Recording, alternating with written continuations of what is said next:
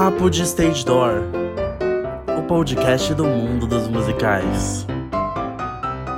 Terceira tentativa. Terceira Agora vai. Claquete! Agora vai. Atenção. Papo de Stage Door, programa 1. Olá, gente! Olá! Oi.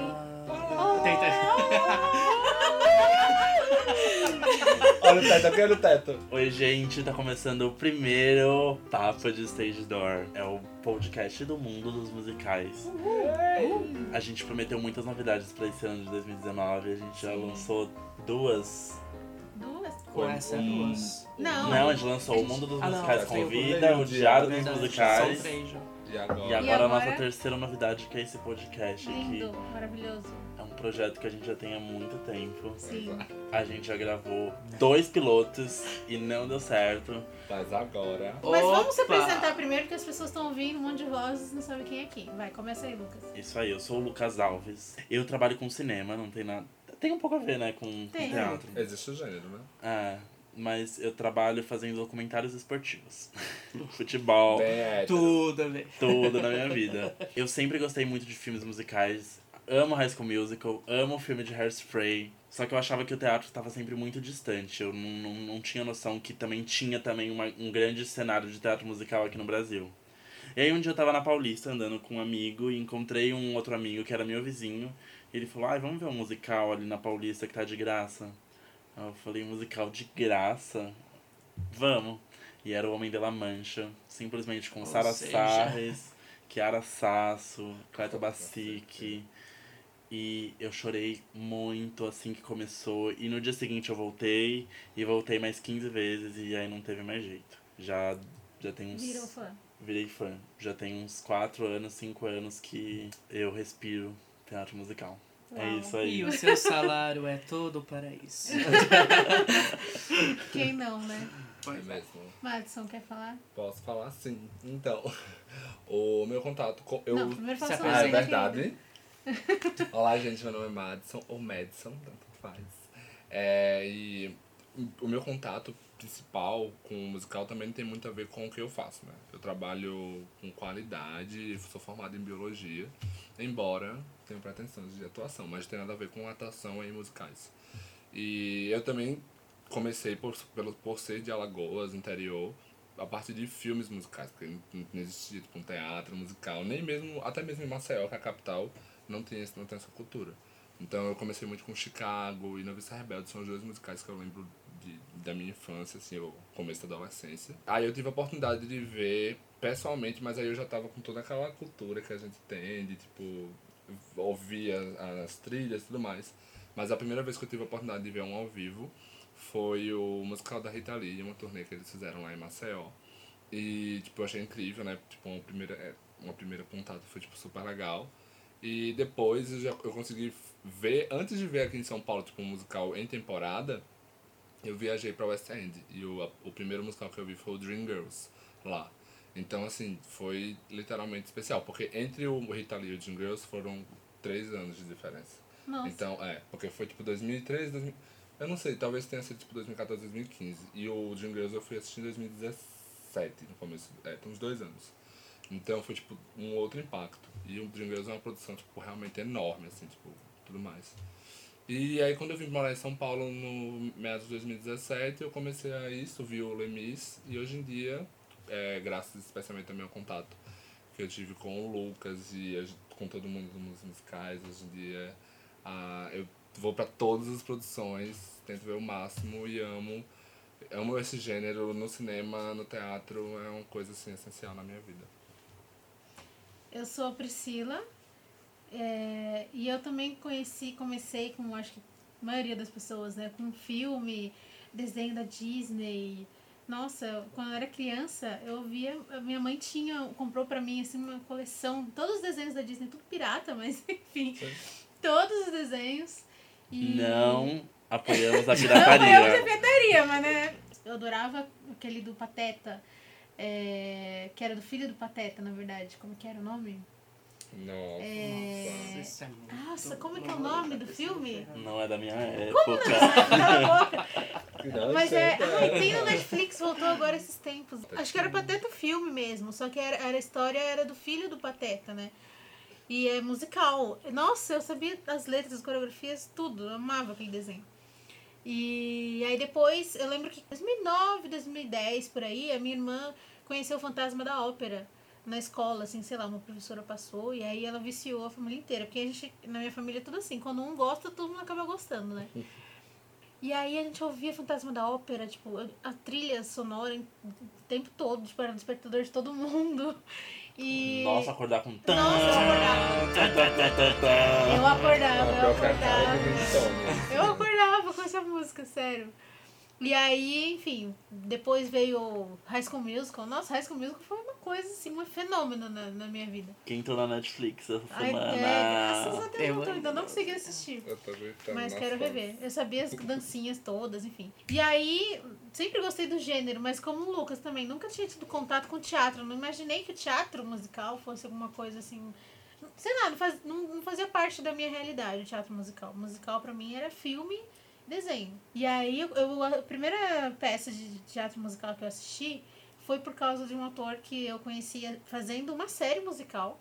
Ele fazia Julius Fantasmas, que é o Bruno Sigrist. E aí eu gostava muito da série. E aí ele postou lá nas redes sociais dele que ele ia fazer esse musical, Rock in Rio musical, lá no Rio de Janeiro. E aí eu pensei, é uma chance de eu conhecer ele. Não fazia ideia que existia stage door, fui conhecer, saber o conceito disso muito depois. Aí eu mandei uma mensagem desesperada pra ele, tipo, pelo amor de Deus, será que tem algum jeito de eu encontrar com você depois da peça, sei lá, não sei, quando estiver indo embora, assim. E aí ele respondeu, não, tem sim, vai em tal lugar, me explicou direitinho onde que eu tinha que ir e tal, né?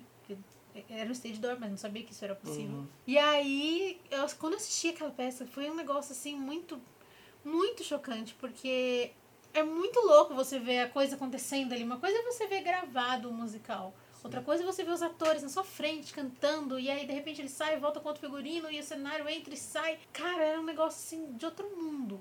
E eu achei muito incrível. E aí eu lembro que naquele fim de semana eu assisti uns três musicais lá no Rio.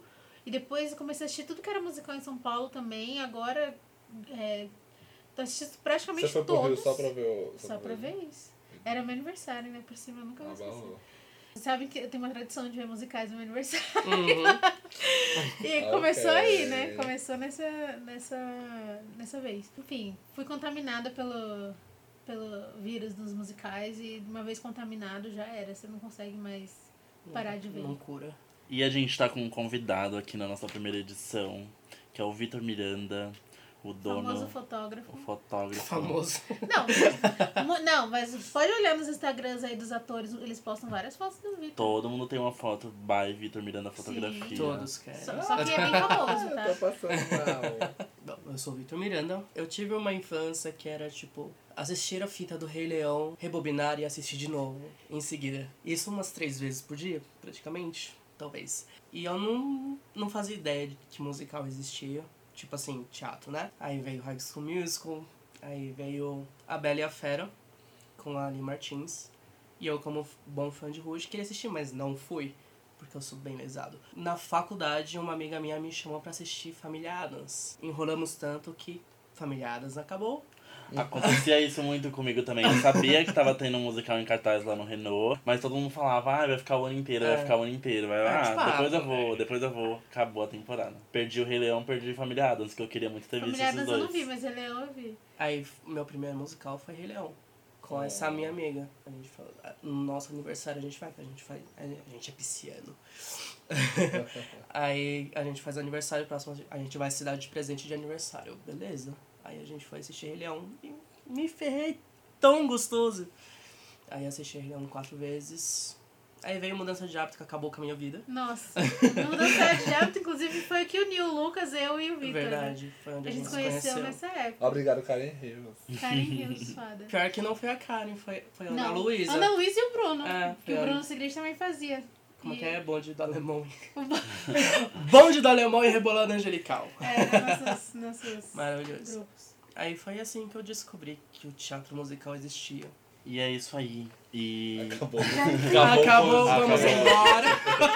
Já falamos demais. Dica, se você não tá acostumado a ouvir podcast, viu lá, tipo, ah, deixa eu ver o que, que é isso aqui. Gente, podcast é um negócio pra você colocar e fazer faxina, pra você arrumar seu guarda-roupa. No Enfim, ônibus, caminho pro Ficar trabalho. isso, no ônibus, caminho pro trabalho, pra faculdade. Não é coisa pra você ouvir assim, ah, peraí, tem cinco minutinhos. Não é cinco Não é. minutinhos. Não é uma música. Podcast é uma hora, duas É. horas, entendeu? Então, dica.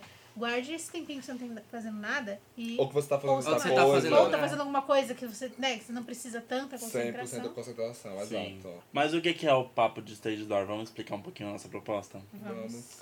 A gente queria muito ter um espaço pra gente conseguir falar mais e dar a nossa opinião sobre as coisas que a gente assiste. E As ter coisas um- que estão acontecendo. as coisas que estão acontecendo e, ser- e ter um contato mais direto, mais, tipo, semanalmente mesmo. Exatamente. Porque Né? a gente tem um blog, mas lá a gente posta notícias, né? É um blog quase jornalístico. É, não tem muita opinião. não, é, não tem muito o que, que a gente achou dos espetáculos, ou, enfim.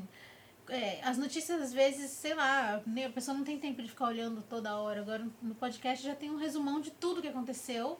E não precisa ficar olhando, to- cada vez que sair alguma coisa, ficar olhando, entendeu? Essa é a ideia. E também porque a gente gosta muito de falar de musical, né? Sim. A gente tem grupo no WhatsApp que a gente passa o dia Sim. inteiro falando E não é um grupo do WhatsApp. E não é um grupo, tá? São muitos. Eu devo estar uns 5, 6, só de musicais. Só Eu de parei de contar já que eu fico louco. E aí, nesses grupos, a gente falava sobre coisas muito legais, só que ficava só entre a gente. E a gente pensou, poxa, são coisas que dá pra gente dividir com o pessoal que, que acompanha o blog, que gosta de musicais.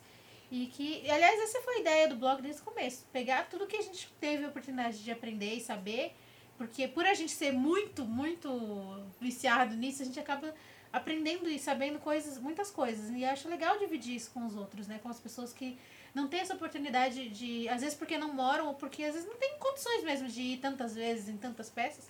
E a gente tem a chance de dividir isso com as pessoas. E aí a gente também dividiu o nosso programa em alguns blocos. Inicialmente a gente sempre vai começar comentando o que aconteceu essa semana aqui no Brasil.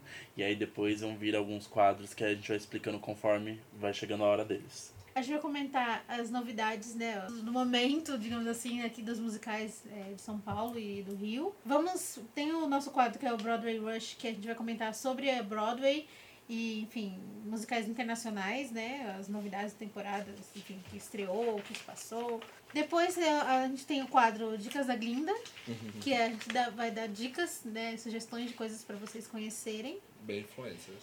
bem E influencers. da E tem a agenda da semana que a gente vai comentar é, o que tiver saindo, estreando agora, essa semana, o que tiver, quando tiver. o que tiver acabando a temporada, enfim, pra vocês ficarem atentos e Não assistirem. E o nosso primeiro assunto vai ser a última apresentação do N aqui no Brasil, que aconteceu no dia 27, no domingo. 7 de janeiro. Lá no Teatro 27 de Santander. janeiro.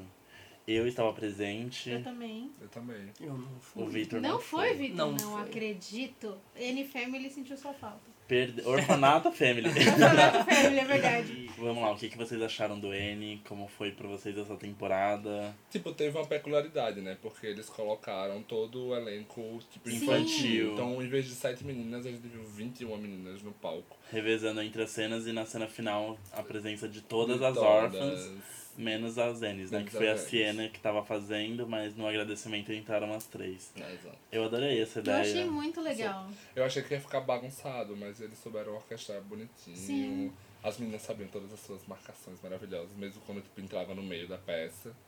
Então eu achei incrível. E tipo, eu, eu vi a primeira preview, eu acho, do N, e vi a última É, eu sessão. também. Fiz a mesma coisa. Então foi tipo super legal poder ver. Eu tinha assistido com o elenco da Maria Clara. E depois eu vi com todo mundo. E a energia, tipo, tava. Obviamente, era uma última sessão, então eu imagino que assim, a energia está do mesmo jeito. Uhum. Ia estar altíssima. Mas é um musical, assim, que me surpreendeu bastante ver uma montagem ao vivo. Era um musical que eu tinha um pouco de preconceito baseado na trilha. Mas a montagem foi, tipo, muito bem, muito bem feita. Os cenários Cenários Incríveis, maravilhosos. sensacionais, tipo, rever todos aqueles que eu tinha visto em agosto, gente, foi tipo final de Faz muito agosto. tempo, né? Então eu achei super incrível e foi legal ver as outras meninas, especialmente as outras anos, que eu tinha muita vontade e elas são realmente maravilhosas. As crianças são Todas. demais, Exato. né? As crianças são E, monstros. e esse musical, ele, ele não era uma réplica, né? Ele era Só tinha, manteve o texto e as músicas, mas o cenário, o figurino, foi todo Tudo aqui. recriado aqui. E o cenário, pra, nossa, é um dos cenários mais bonitos que eu vi, assim, no ano passado. E, enfim, esse ano não tem quase nada ainda, mas do ano passado foi um dos cenários mais bonitos, eu achei. Aquela cena de Nova York, eu fico muito impressionada com a ideia que eles tiveram de não fazer só um cenário, eu não sei explicar, mas ele não era, ele não era horizontal, ele era circular, assim, Uhum. parecia que eles estavam num túnel de Exato. Nova York, era muito interessante, muito Mas quando muito você vai legal. andando, tipo, é uma coisa meio cartoon. Quando você Exatamente. vai andando, vai ficando, tipo, pra trás algumas coisas. E é, Exatamente. tipo, o N, pra quem não sabe, é baseado num, Num cartoon. cartoon.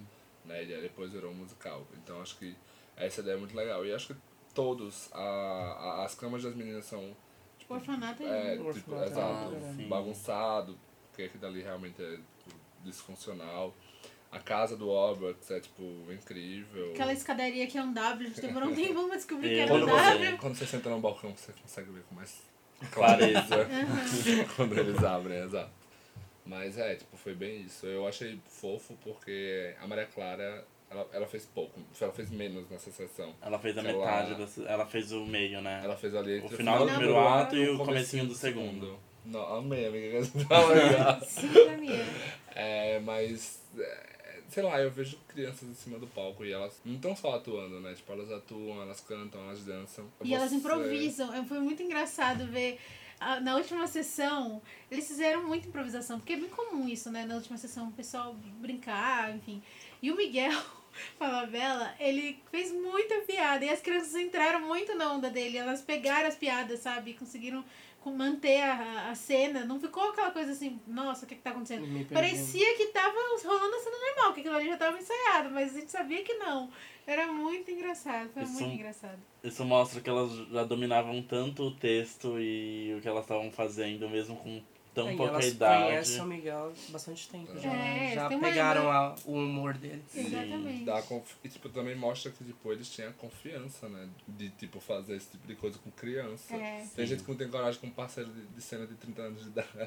E você, tipo, fazer esses tipos de caco com uma menina de 10, 12 anos, você, você tem que, tipo, literalmente saber que ela é capaz disso. Mas tem uma coisa que as três mostraram ali em cena.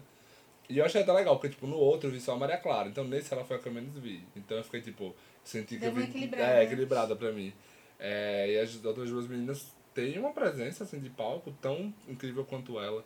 E é muito legal. Você vê uma pessoa desde nova que você sente que, tipo, nasceu pra fazer aquilo, sabe? Sim. E a voz é perfeita. Tipo, gente, pelo amor de Deus. Eu fico imaginando daqui uns anos, os musicais no Brasil, como é que não vai ser com essas criançadas é. Eu acho que estão se formando desde tão novo. Nossa, vai ser incrível. Eu acho que uma coisa que a Cláudia Raia falou no Bibi Ferreira que eu peguei muito foi tipo isso. Hoje em dia as pessoas estão tipo, focando muito mais nesse esmero da atividade. E imagina esses elencos. Tipo, hoje a gente é- hoje a gente fomenta, né? Hoje a gente faz com. A gente vê o teatro musical crescendo, então as pessoas começam a, a lidar com isso desde sempre, ao Uhum. contrário do que era algumas décadas atrás. Então, você vê esses meninos como com, com essa, tipo, essa certeza, com, com esse talento. Aí daqui a uns anos nos, nos revivals de A Noviça Rebelde, ou de outros musicais que tem papéis que você consegue imaginar aquelas meninas fazendo. Nossa. Tipo, Se tivesse um rival de Wicked, imagina. um próprio de Wicked, sei Maria lá, Clara. Maria Elfaba. Clara de Elfaba, com não certeza. sei qual outro agora tá vindo na minha não Pô, sei. tem musicais novos que vão É, não, e surgir, e musicais Brother, originais brasileiros. E musicais É. originais brasileiros. Nossa, a gente vai conseguir, total. assim, uma- uma- um elenco incrível. Amo, Siena no Aliás- revival de Lembro Todo Dia de Você. E o, e o, o N teve muitas meninas, né? E agora, desse ano, vai estrear um que vai ter muitos meninos, que é o. Billy Elliot, né? Também Exato. crianças. Que, tem muitas meninas, agora tem que treinar os meninos também, porque senão só vai ter mulher daqui a uns anos, né? O que os Billys vão fazer ali, gente, eu tô apaixonado antes de ver. Porque. Vamos falar de Billy Elliot Vamos agora. falar Inclusive, deles. eles estavam na última sessão Porque. do, é, do N, né? A mesma produtora, então eles subiram no agrade- nos agradecimentos, naquela parte, no final, depois que chamam. Eles chamaram toda a equipe técnica e tal, e chamaram o, os, os Billys, né? E os. Qual é o nome do E outro os personagem? Michaels. E os Michaels. porque. pra- já pra apresentar pro público que eles vão estrear. Que, quando que eles estreiam? Dia 15 de março no Teatro Alfa. Verdade. O Billy Elliot, eu, eu também fiquei muito feliz quando eles anunciaram. É, de cara, eu confesso, eu fiquei um pouco temeroso, justamente porque eu não via muitas crianças no palco do Brasil. E o Billy é um papel extremamente, tipo, difícil. Você, além de, tipo, cantar e dançar e atuar, você tá, tipo, dançando balé. É uma outra concepção de coreografia. Então, você pega pessoas tão nova, mas eu, tipo, tô muito confiante. Ele é um, um musical que estreou, tipo, em 2005 na, em Londres, na Broadway final de 2008. Sempre foi um arrasa quarteirão de crítica, de bilheteria. É uma produção é um musical, tipo, literalmente assim, fantástico pra mim, em, em, todas as concepções. E é uma história muito bonita. Faz uma subversão de, de gêneros de imagem, tipo, sensacional. E é um Muito presente. necessária pra gente aqui nesse momento. É verdade. Porque é, uma coisa muito legal do Billy é justamente que ele enaltece é, uma fragilidade no personagem, tipo, num personagem masculino, pro protagonista. Uhum. E ele não coloca isso como um demérito, ele na verdade não, ele, ele mostra isso como uma forma dele crescer, de se tornar uma pessoa melhor. Então é tipo, eu acho tipo, incrível a. E é um papel. Ah, eu não, eu não. Às vezes não consigo nem conceber. Eu literalmente gosto muito desse meu papel, acho que nunca falei muito. Mas eu acho que é um presente pra qualquer ator que possa fazer. E eu não tenho dúvida que os meninos vão sensacionais. Eu adorei que os meninos, eles têm um perfil, assim, físico bem brasileiro. Eles não têm aquela cara de europeu, assim. É. Então eu acho que isso vai trazer uma...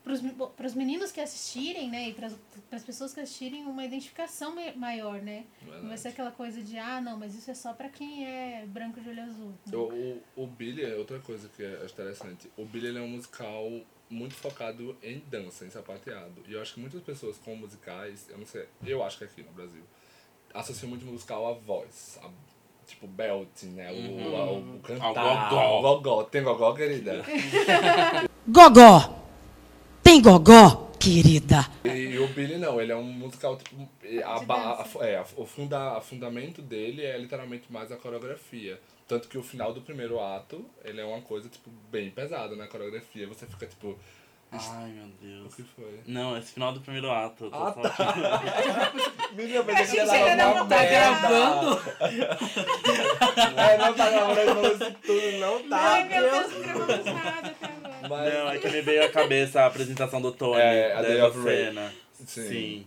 E é tipo, meu Deus. Mas- Eu tô muito ansioso pra ver essa cena aqui. E, tipo, é muito incrível. Ou eu, eu, e também eu queria dar outra adenda que, tipo, um dos Billys originais, que é o David Alvarez, ele surpreendeu e ele vai estar no elenco do novo Amor Sublime Amor, né? O West Side Story do Steven Spielberg, que vai ser lançado ano que vem. Ele vai ser o Bernardo, que é um papel também sensacional. Então, tipo, você vê... É, tipo, aqueles meninos também eram três na produção, tanto de Londres quanto de, de da Broadway. Hoje em dia, tipo, fizeram alguns outros trabalhos e hoje em dia, tipo, tá com isso. Então é, é literalmente aquele comentário, tipo, são pessoas talentosas que vão ter uma chance, tipo, de, de brilhar agora e começar a desenvolver uma carreira. carreira, tipo, linda e maravilhosa. Vamos falar um pouquinho dos meninos, apresentar eles. Vamos. É, são três meninos fazendo Billy aqui no Brasil. Vai ser o Pedro Souza, que tem 10 anos, o Thiago Fernandes, que tem 12, e o Richard Marques, que tem 14 anos. A gente inclusive encontrou com ele lá no final do N, ele gravou uma story lá no nosso Instagram. O Richard, né? O Richard, É, um né? fofo. Eu acho que eu vi é, de longe, ele falou alguma coisa, então tá muito animado, assim, Eles você tão- consegue sentir o quanto eles estão, tipo, ansiosos pra todo mundo ver a peça. E eles estavam lá assistindo na última apresentação do N, eu imagino eles, tipo, vendo, nossa, daqui a pouco vai ter a Sim, gente é. no palco de uma grande produção assim. É verdade. E depois de uma grande produção como N, com aquele cenário, a gente tá só com expectativas altíssimas pra esse cenário, Nossa, pra tudo nessa né? produção do Billy Elliot também, É né? verdade. O Alpha é um teatro bem grande, o palco, é- eu pelo menos tive a impressão quando assisti o Peter Pan que o palco também era bem grande. É, É grande. gigante. E o Billy Elliot, literalmente assim, eu, ele é um, eu acho ele uma obra priminha, uma obra primaça, na verdade, da década passada. E dá pra você fazer, tipo, muita coisa, tipo, na produção, é não réplica, né, o que que vai ser. E o time, o time por trás, eu imagino que vai ser Quem mais tá no elenco? No elenco adulto, a gente tem, é, no papel do pai do Billy, né, que é o Jack, a gente tem o Carmo Della Vecchia. Ele já fez teatro musical, porque teatro eu sei que ele faz. Eu assisti ele no 1984. exato. Eu assisti ele no Forever Young, que é um musical. Esse papel é muito. Muito forte, muito incrível, sensacional. É um papel com um peso dramático bem considerável. Acho que os atores que já fizeram fora sempre tiveram um, um grande destaque. Porque ele meio que é um contraponto, né? Porque ele é uma pessoa mais. Não vou dizer bruta, mas ele é uma pessoa mais convencional. Ele é um minerador, então. Minerador nos anos 80, vocês imaginam Nossa. assim, é um estereótipo, né? Que a gente pode até colocar na mente. E ele tem um filho que tem, tipo, um outro trabalho de personalidade. Então você tem isso. Tipo, Você tem essa dualidade. Aham. Você, no- e eu acredito que o Carmo vai criar essa. Do mesmo jeito que o Miguel criou um, um vínculo é, emocional, embora eu acho que o Billy é mais um pouco mais pegado no drama do que o N. É, o Carmo também deve fazer isso com os três meninos para que você consiga realmente sentir, porque tem algumas coisas que acontecem, né? Pra quem não sabe. Não conta spoiler. É. Mas é Depois- baseado no filme BLL, então vocês podem assistir, gente. No papel do irmão mais velho, a gente tem o Tony, o que o nome do personagem é Tony, e a gente tem o Beto Sargentelli. Icônico. Poxa, nenhum defeito. Não, Beto, ele acho que ele é um dos o- atores de musicais mais versáteis que eu já vi Sim, na o vida. Beto é... Ele faz qualquer coisa que você mandar ele fazer. Eu tô aqui no hype, porque, como eu falei, eu tô pouco de São conhece. Paulo, então eu nunca vi o Beto. Infelizmente eu não, eu não fui no- nos últimos cinco anos, me arrependo. Gente, o, o Ele- Teatro Vira da Lata, onde tava o Last Five Years, é literalmente na frente da casa do Max. boca, cala a Você não foi, Madison. Amiga, era um problema de logística de datas. mas eu- Deus, eles não voltaram, eu vou assistir, mas eu vou ver ele antes no, no Billy. Ele, mas E o eu tô, Beto tipo, assim, é. Mas o Beto é Gente, incrível. o Beto- ele faz. o Beto Quando ele é fazia no Mudança de Hábito, né? Foi um dos Nossa. primeiros musicais que eu vi dele. Cara, era um negócio assim. Era um personagem que você encontrava com ele no stage door, você falava, você faz quem mesmo? Ah, eu faço. É era, um- como era o nome do personagem? O Pablo. O Pablo. Eu faço o Pablo. Você fala, quê? Não, não sei que fazer. Aquela voz aguda. Não é. É era, era, ele virava outra pessoa. O Pablo era outra pessoa, assim, era muito legal, assim. E ele já fez tudo que é tipo de personagem. Ah, ele já é foi muito tipo do versátil. Galileu, fazendo rock, cantando É. Queen, ao Zezé de Camargo, Nossa, fazendo o filho de cantando- Francisco. Ele fez Exatamente. Simba. Ele... Não, Meu, Beto é... Beto... Vocês têm que ver o Beto. Ele é muito bom. O Beto... No papel da mãe do Billy, a gente tem a Sarah Sayers. Icônica! Tiroteio! Amém, Sarah amém. gente, que- acho que não precisa nem apresentar, né? Não, tipo, não. ela é, Acho é que- deusa. Eu acho que isso Deus, basta. Deus Falar o nome dela Terra. basta. Tá, tá Ela é- ela é muito- Enough said. No N, o, o, o Mads nunca tinha visto a Sarah. E eu, o persona- a personagem dela no N era, tipo, muito, muito pequena. pequena. Mas mesmo assim, você fica... Quem é essa mulher, pelo amor de Deus, que canta que é um Ela absurdo? abre a, boca e. Meu, ela eu, é acho, ângulo, eu, eu acho que ela tudo, tudo, tudo. vai servir muito bem ao papel, porque assim como no N, tipo, o N é óbvio, a personagem dela é mais uma classe, ela tem todo um- uma postura e tudo mais. Uma É. Mas ela, é, a Sarah ela tem essa elegância, essa finesse. Tem. E a mãe do Billy, ela. Não vou falar muito a respeito do, da personagem, mas combina muito com ela. Vai ser uma coisa tipo, bem calorosa. Eu acho que ela tem aquela presença necessária pra ele. É, Vai arrancar algumas lágrimas da plateia. Com com certeza. E no papel da avó, completando a família do Billy, a gente tem a Inade Carvalho, que ela fez. Como é o nome da personagem, a vozinha do, do Família Adams? Nossa, tô lembrando o nome do personagem. Mas era a vozinha da família A Ah, vozinha da Família Adams. Né? Mas ali ela, ela era mais cômica, né? E aqui no Billy é uma coisa mais. Sim. O Billy, é assim, gente, o, o Billy, quando vocês forem assistir, ele tem alguns momentos mais leves, mas ele é um musical, tipo, que tem uma carga, assim, tipo, ele trata de um assunto do ponto de vista de uma criança. Então, obviamente, é, por ser uma criança, ele não vai pesar tanto a mão. Mas é uma coisa, tipo, bem É vovó Adams. Falando certo. Então, então, mas ele, ele tá tipo. Ele, o, o background é uma greve de mineradores, onde as pessoas começam até o momento de passar fome. E o personagem principal, ele lida com fazer algo que tipo, não é bem visto para um menino tá fazendo. Então, tem esse problema, assim, de ser dramático. Então vocês vão ver vários momentos de tirar lágrimas do seu rosto mesmo. Vai ter que limpar. Levem lencinhos. É, nesse isso. Eu adoro. Completando o elenco adulto, a gente tem a Vanessa Costa, fazendo o papel da professora, né? Que é a senhora Wilkinson, Yes, Mrs. Wilkerson. que é bem presente, né, no É. espetáculo. Na verdade, eu diria que tirando o Billy, é o papel com Mais mais. é. No, Mais no sim. filme, a Julie Walters, que faz, que quem não sabe é tipo a mãe do, dos Weasleys, nos filmes de Harry Potter. Ah, ela foi indicada ao Oscar pelo papel. Ela é a mentora, né? Sempre tem nesses filmes, você sempre tem esse Sim. arquétipo de mentor. herói, na saga da herói sempre tem. É, né, sempre mentor. tem, exatamente. Então ela é isso para o Billy. Eu diria que o papel dela, às vezes, tem mais impacto até o que o do pai. Então ela vai ter uma chance aí de arrasar também. E aí a gente tem o André Luiz Odin fazendo o senhor Ralph Walt. Ralph Walt. Bizarro, mano. Icônico. O Marcelo Nogueira como George. E Big Davis. E o Big David será vivido pelo Marcelo Góes. Bizarro. E aí a gente tem um elenco gigante de meninas De crianças. pro balé da, da, da professora. Ah, agora eu entendi por quê. É porque, tipo, o balé é grande e, e eles precisam alternar mesmo assim, né? Sim, são dois elencos infantis Ah, tá. Pisou. de, das meninas. E no ensemble a gente tem alguns nomes como a Luciana Artuzzi, a Vanessa Mello, a Marisol Marcondes, o Lucas Cândido. Icônico. É um Sandra super Pontes. elenco. Exato. Sandro. Você falou o nome dos Michaels ou eles pularam na A matéria? gente não falou dos Michaels, verdade.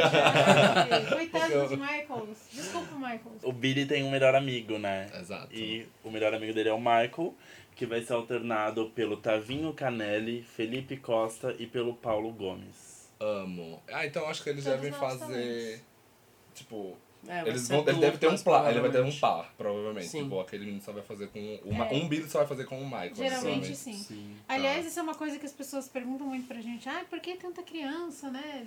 É porque é, criança não trabalha, criança dá trabalho. ah, eu tô ó, professora pedagógica. Fala pedagoga.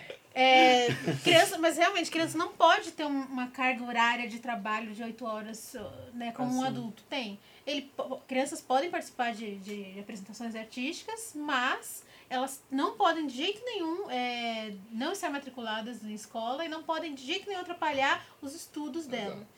Ela tem que fazer, tipo, faz a peça tarde, estuda à noite. Ela não pode fazer nada que ocupe o dia inteiro, pra, que ela vai ter que perder a aula. Não pode. E ela tem uma carga horária bem menor do que o dos adultos.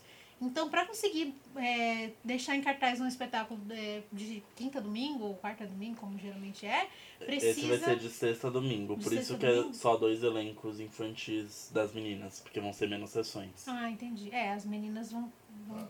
É que o, também, e tem também a questão do, do desgaste, né? Muito Sim. cansativo para criança. Jamais e... você vai botar uma criança Você não pra pode forçar, né? A voz, ainda mais os meninos nessa fase, eles estão mudando de voz. Então é, é perigoso, pode prejudicar pro resto da vida deles se eles forçarem demais a voz. Então eles têm que fazer menos, né? E, e não só a voz, o corpo também, né? Porque é muito, como o Madison falou, muita dança, né? E aí fica cansativo. Para um adulto já é cansativo, mas Pois o é. adulto é um adulto. Criança tá se formando. Você, se você é, forçar demais na formação, pode prejudicar para sempre. Então, por isso eles têm esse cuidado. Inclusive, a lei é obrigatório ter, é, por causa da carga horária, especialmente. Na Broadway não é diferente, lá eles só podem fazer também dois shows por semana, então, tipo, lá são oito todos os, os musicais, então tem que ter pelo menos assim, três, quatro pessoas. Não, eles podem fazer, é, Dois shows. dois shows, é isso mesmo. E é uma coisa muito boa ter essa alternância, porque a gente tem a chance de ver mais talentos, Exato. né? E outras nuances, outras visões de cada personagem. A gente vai saber quando cada um vai fazer, então, tipo, a gente já É, vai isso é certo. sempre divulgado, Exato. sempre bem divulgadinho. Bom, vamos para a próxima pauta? Uhum. Próximo é, musical que vai sair nos próximos meses Que sai também em março, Que é o foi Sunset anunciado. Boulevard. foi anunciado o elenco agora, né? Inclusive, quem está no elenco? Quem está no elenco? Bruno Segredo. Bruno Sigrist. Ha! O musical é baseado num filme dos anos 50, que ele é tipo um filme metalinguístico. Ele fala sobre uma, uma atriz que era famosa na época do cinema mudo, que quando entrou no cinema falado, ela entrou, ela decaiu. E aí a atriz que fazia o filme na época é, tinha essa mesma trajetória. Ela tem um mordomo que acompanha ela. Tem um- uma coisa aí com o mordomo que eu não vou falar, mas o ator que fazia também tem é, essa ligação.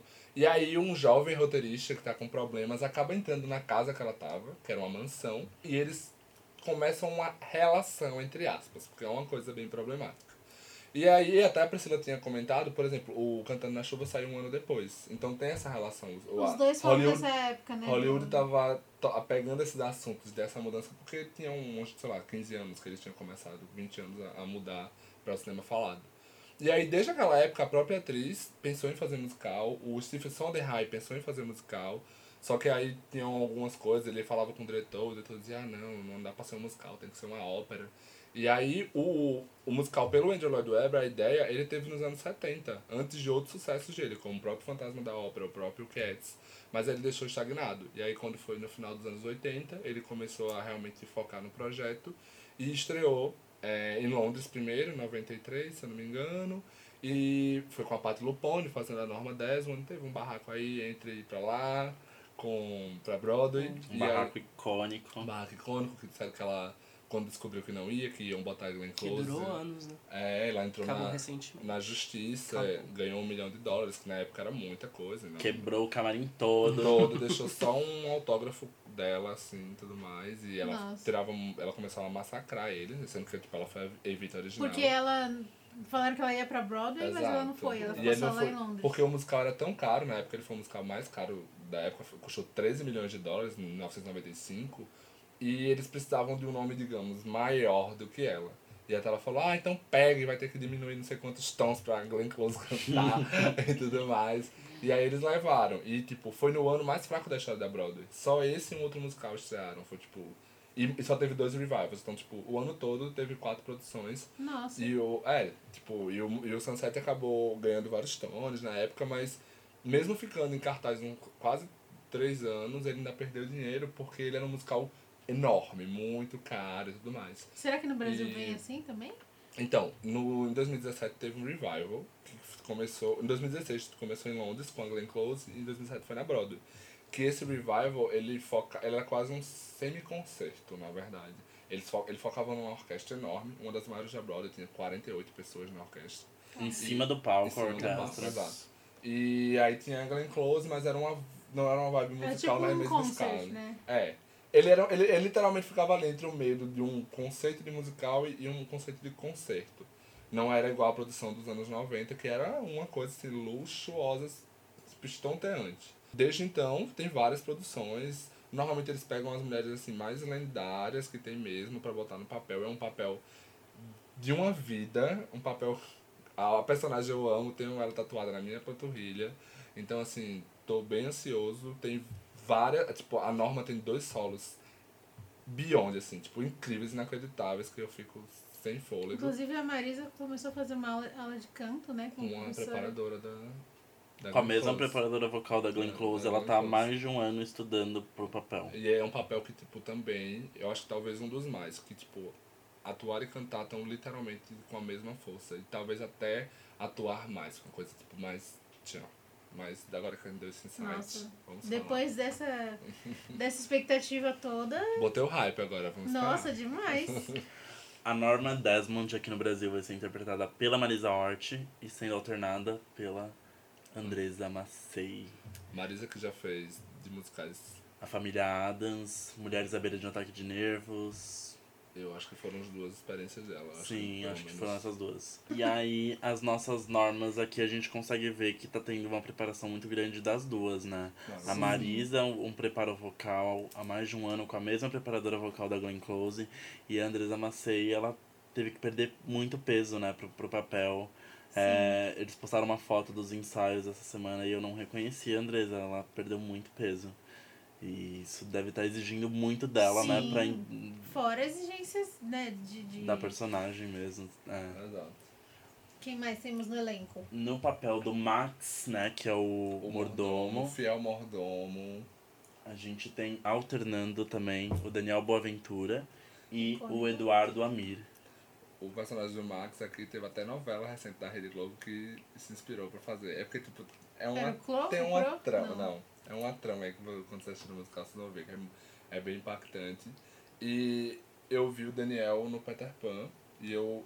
E eu gosto dele de jeito bonachão. Mas eu acho que aí ele vai ter que fazer uma coisa mais Mas eu acho que ele é bem. Mas eu acho que ele é mas- bem versátil também. Ele faz todo tipo de personagem. Pisou. Ele, ele, ele, ele- tipo, quando eu lembro quando eu assisti ele de novela, depois eu fui descobrir que ele era cantor mesmo. E E, eu ele vi o CD. E ele irrita no México, vocês viram a notícia? Que ele Sim. tipo, foi um dos, dos as maiores vendas do México esse ano, tipo, ultrapassou Uau! a Anitta. Ele vendeu mais que a Anitta no Sério? México, tipo, ele é um hit no México. O rei do pop. E- sem defeitos. E no papel do Joey, que é o roteirista, Exato. A gente tem o Júlio Assad, que a gente pôde ver ele no Os Dez Mandamentos, que ele era Moisés, no Cantando na Chuva, que ele tinha um solo lindo lá Tinha. no, no momento uma de uma gravação cenas, lá.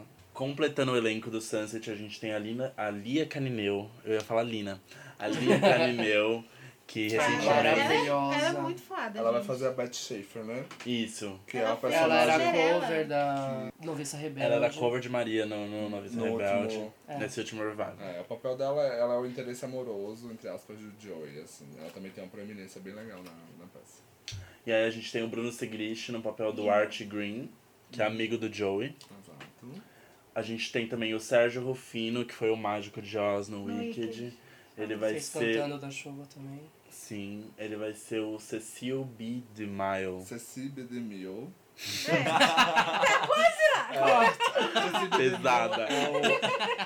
Ele é um diretor muito famoso na época, dirigiu filmes como Os Dez Mandamentos, por exemplo, que é um filme religioso bem clássico, acho que você já viu. Tem aquela cena de Moisés abrindo o mar, que é Ah, super clássico sim. do cinema. Sim. E, tipo, no filme dos anos 50, ele interpretou a si mesmo, assim. Tipo, é, o filme é, é, é um projeto muito metalinguístico com, com o cinema. Com o que tava acontecendo na Que época. loucura, né? Aí a gente também tem o Carlos Lessa, como Sheldrake. Sheldrake. Não, ser Drake. Eu vou desistir das pronúncias É porque... é, exato. Deixa Tranquilo, o gringo amiga. falar.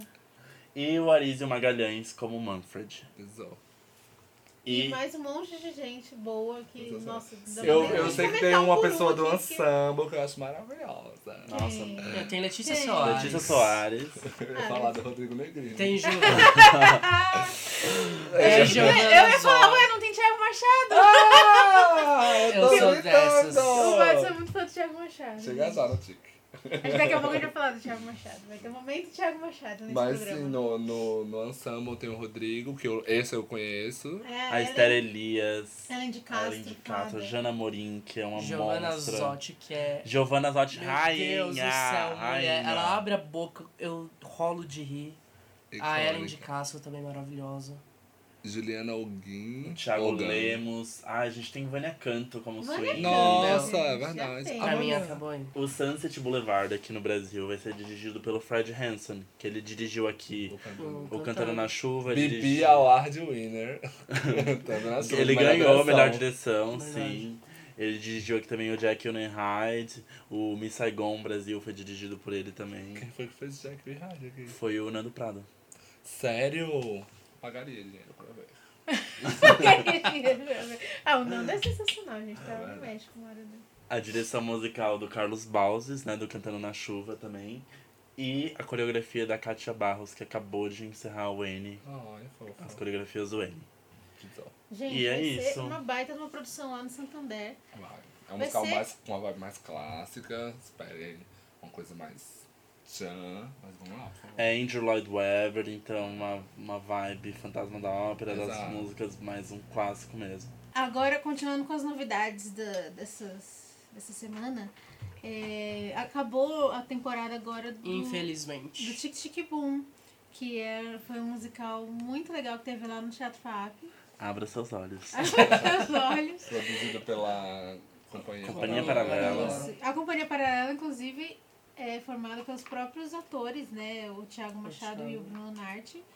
E a Bel Gomes, enfim. E o Leopoldo Pacheco, acho que sei Isso. outro, né? E eles dois dirigiram, né? O, a, Sim. musical. Sim. E é um musical muito, muito legal. Muito Bem legal. é enxuto, assim. Não é um musical com mega efe- efeitos especiais, mas é o tipo de musical que eu gosto, que preza pelo texto, que tem um texto muito bom. E músicas muito boas. Eu gosto de musical mais pelo texto do que por qualquer outra coisa. E- Então, e, os três pra mim.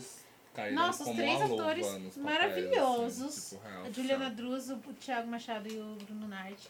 E a Lara, a Lara- Suleiman E a- também, que sim, era a que era a substituta da... Substituía muito bem a Júlia. Eu, não- infelizmente, eu não consegui ver a La... Também não vi a Lara. Lara. Lara.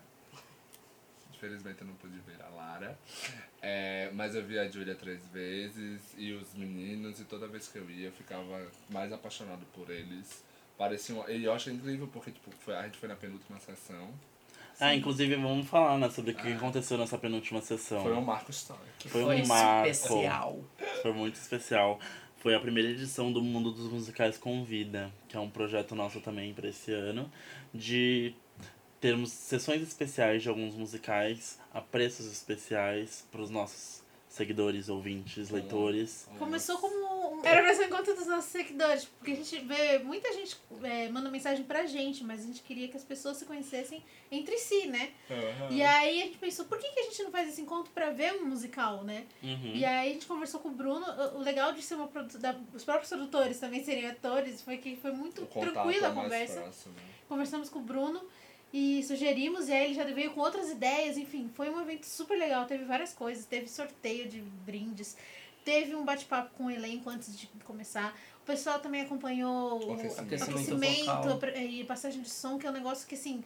Eu nunca tinha visto isso antes de. de- eu só fui ver quando eu comecei a gravar isso pro blog. Uhum. Mas eu, pla- plateia, eu nunca tive acesso a isso. E o pessoal lá teve. Foi bem interessante, bem legal.